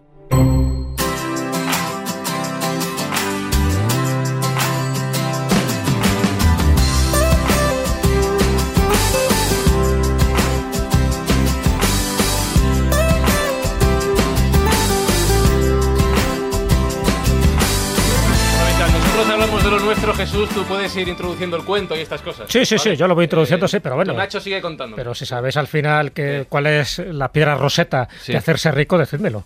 Es lo que estoy intentando in- investigar. Hago arqueología del dinero. Pues mira, le estaba comentando antes a Nacho, a micrófono cerrado, eh, si había algún epitafio de esos sonoros, importantes, grandilocuentes, de los arqueólogos, porque también lo hay. Yo sé que en el caso de Howard Carter algo Sí. pusieron muy relacionado también con sus descubrimientos en Egipto. Y este cuentecito que he traído, que es un microrelato, además de Augusto Monterroso, que le conocéis todos muy bien, para mí es uno de los grandes cuentistas, en el buen sentido de la palabra, que hemos tenido. Era hondureño, pero se nacionalizó guatemalteco. Y él pues escribió muchos de estos cuentos que eran fábulas. Él reivindicaba la palabra fábula porque decía que en estos cuentos hay siempre una enseñanza oculta, que es un poco lo que yo intento traer aquí con los cuentos de Callejo. Y bueno, y aparte del famoso cuando despertó el dinosaurio todavía estaba allí, que se ha hecho ya cele- celebérrimo, era el más corto en su momento hasta que ya ha habido cuentos muchos más cortos. Un día tenemos que hacer un poco un ranking de los cuentos más breves todavía que este que acabo de decir. Y he traído uno, uno que, él mete en- dentro de su obra, La oveja negra y demás fábulas, una obra que publica en 1969 y que tiene que ver con epitafios. Y entonces me pareció tan interesante porque encaja perfectamente en lo que hemos dicho, en estos epitafios que se hacían a las grandes personalidades o grandes historiadores o arqueólogos para que quedara por la posteridad. Y él hizo un micro relato basándose en esto, ¿no? hasta el punto que él lo titula Epitafio encontrado en el cementerio Monte Parnaso de San Blas. Pues vamos a escuchar el epitafio. Pues vamos allá.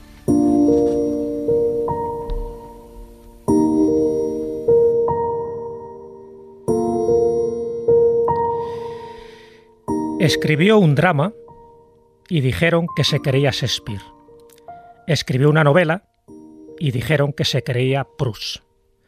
Escribió un cuento y dijeron que se creía Chekhov. Escribió una carta y dijeron que se creía Lord Chesterfield. Escribió un diario y dijeron que se creía Pavese. Escribió una despedida y dijeron que se creía Cervantes. Dejó de escribir y dijeron que se creía Rimbaud. Escribió un epitafio, dijeron que se creía difunto.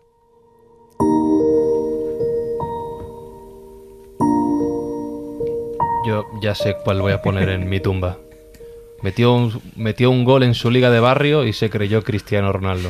Todos hemos pasado por eso. Siempre no hagas lo que hagas, dijeron Siempre, que. siempre, siempre. Dijeron Y si haces lo contrario, dirán también que. También, por eso, no he querido, como veis, sacar yo mi moraleja. Cada uno sabe la suya, pero yo creo que hay Monterroso da directamente en la diana, da en el clavo de muchas cosas y me parece precioso, ¿no? Esta semblanza de epitafios. Yo no sé, aprovechando todavía que Nacho no se ha ido. Le- le llamo. eh, llámale, llámale. Nacho, vuelve. Llámale, Nacho, llámale. ven, un momento. Llámale espera, porque yo yo yo me gustaría ya estoy que aquí, fuera ya él estoy aquí. el que concluyera con algún epitafio de algún arqueólogo, de sus favoritos, de su ranking, de alguno de esos 15, porque te lo he puesto con perdón a huevo. Pues sí, mira, me estaba tomando nota ahora que te estaba escuchando del, del texto del epitafio que, que cubre la lápida, que es una lápida moderna que se le hizo en el año 92, no es la original, que es- estuvo muy deteriorada durante, muchos tiemp- durante mucho tiempo, porque la figura de Carter, por desgracia, ha sido olvidada ¿no? y ha sido recuperada eh, en los últimos años. Bueno, pues eh, él eh, tiene ahora en su tumba la copa, eh, bueno, el texto que aparece en la copa del destino, que es una de las copas que él encontró en la tumba de, de Howard, de, de Howard Carter, la tumba de, de- de Tutankamón. Y que ahora, ahora podemos ver en la, en la lápida de, de Carter, ¿no? Y dice así, que tu espíritu viva durante millones de años, tú que amas Tebas, sentado con tu rostro mirando el viento del norte, con tus ojos llenos de felicidad.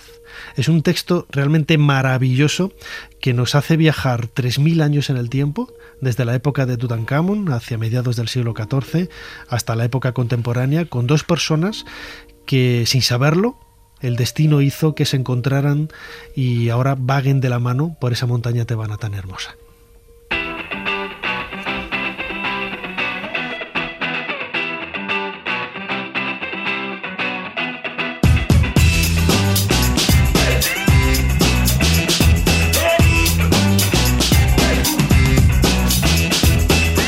Basándome en este texto, que vuestros oídos escuchen durante no sé si millones de años, porque no sé si va a dar, pero durante un buen tiempo y llenos de felicidad también, tanto la escóbula de la brújula como ser historia, como no. Ahora sí que sí, Nacho, gracias. Muchísimas gracias a vosotros. Un beso fuerte para todos. Voy a ir hoy de derecha a izquierda porque me apetece. Carmen Fernández, gracias por estar hoy de nuevo aquí. Gracias a vosotros. Yo creo que hoy nos hemos quedado con los pioneros de la arqueología, siglo XIX, principios del XX, el romanticismo, y no hemos encontrado muchos españoles allí. Mm. Pero si nos venimos al presente que decíamos antes, encontramos muchos y encontramos en España, yo creo, un patrimonio histórico espectacular, ya no solo de las civilizaciones, sino remontándonos atrás.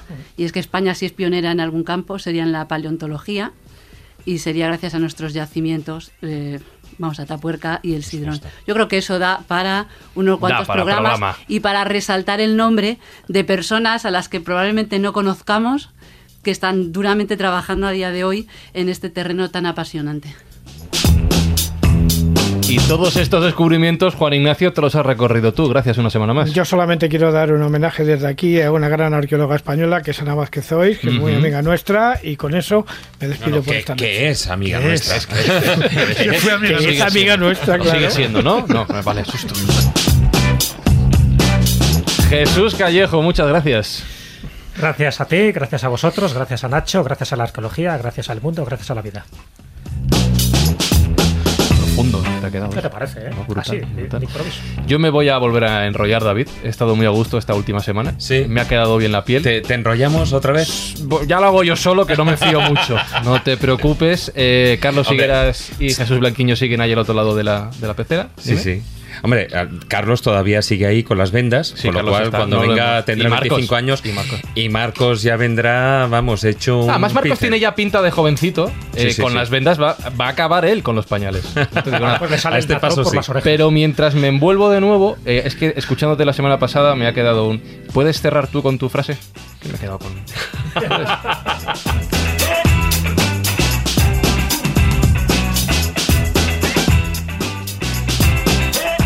Venga, te la cedo. Sí. Dila no, tú. no, no, no, no. Dila tú. Yo no, que, no me, no queda igual que yo diga tratad de ser felices e ilustrados si no es con tu voz. Va, hombre, sí, venga, a dúo. Venga, una, dos, Dos y, y tres. tres. Tratad de ser felices e ilustrados. Hasta la próxima, semana.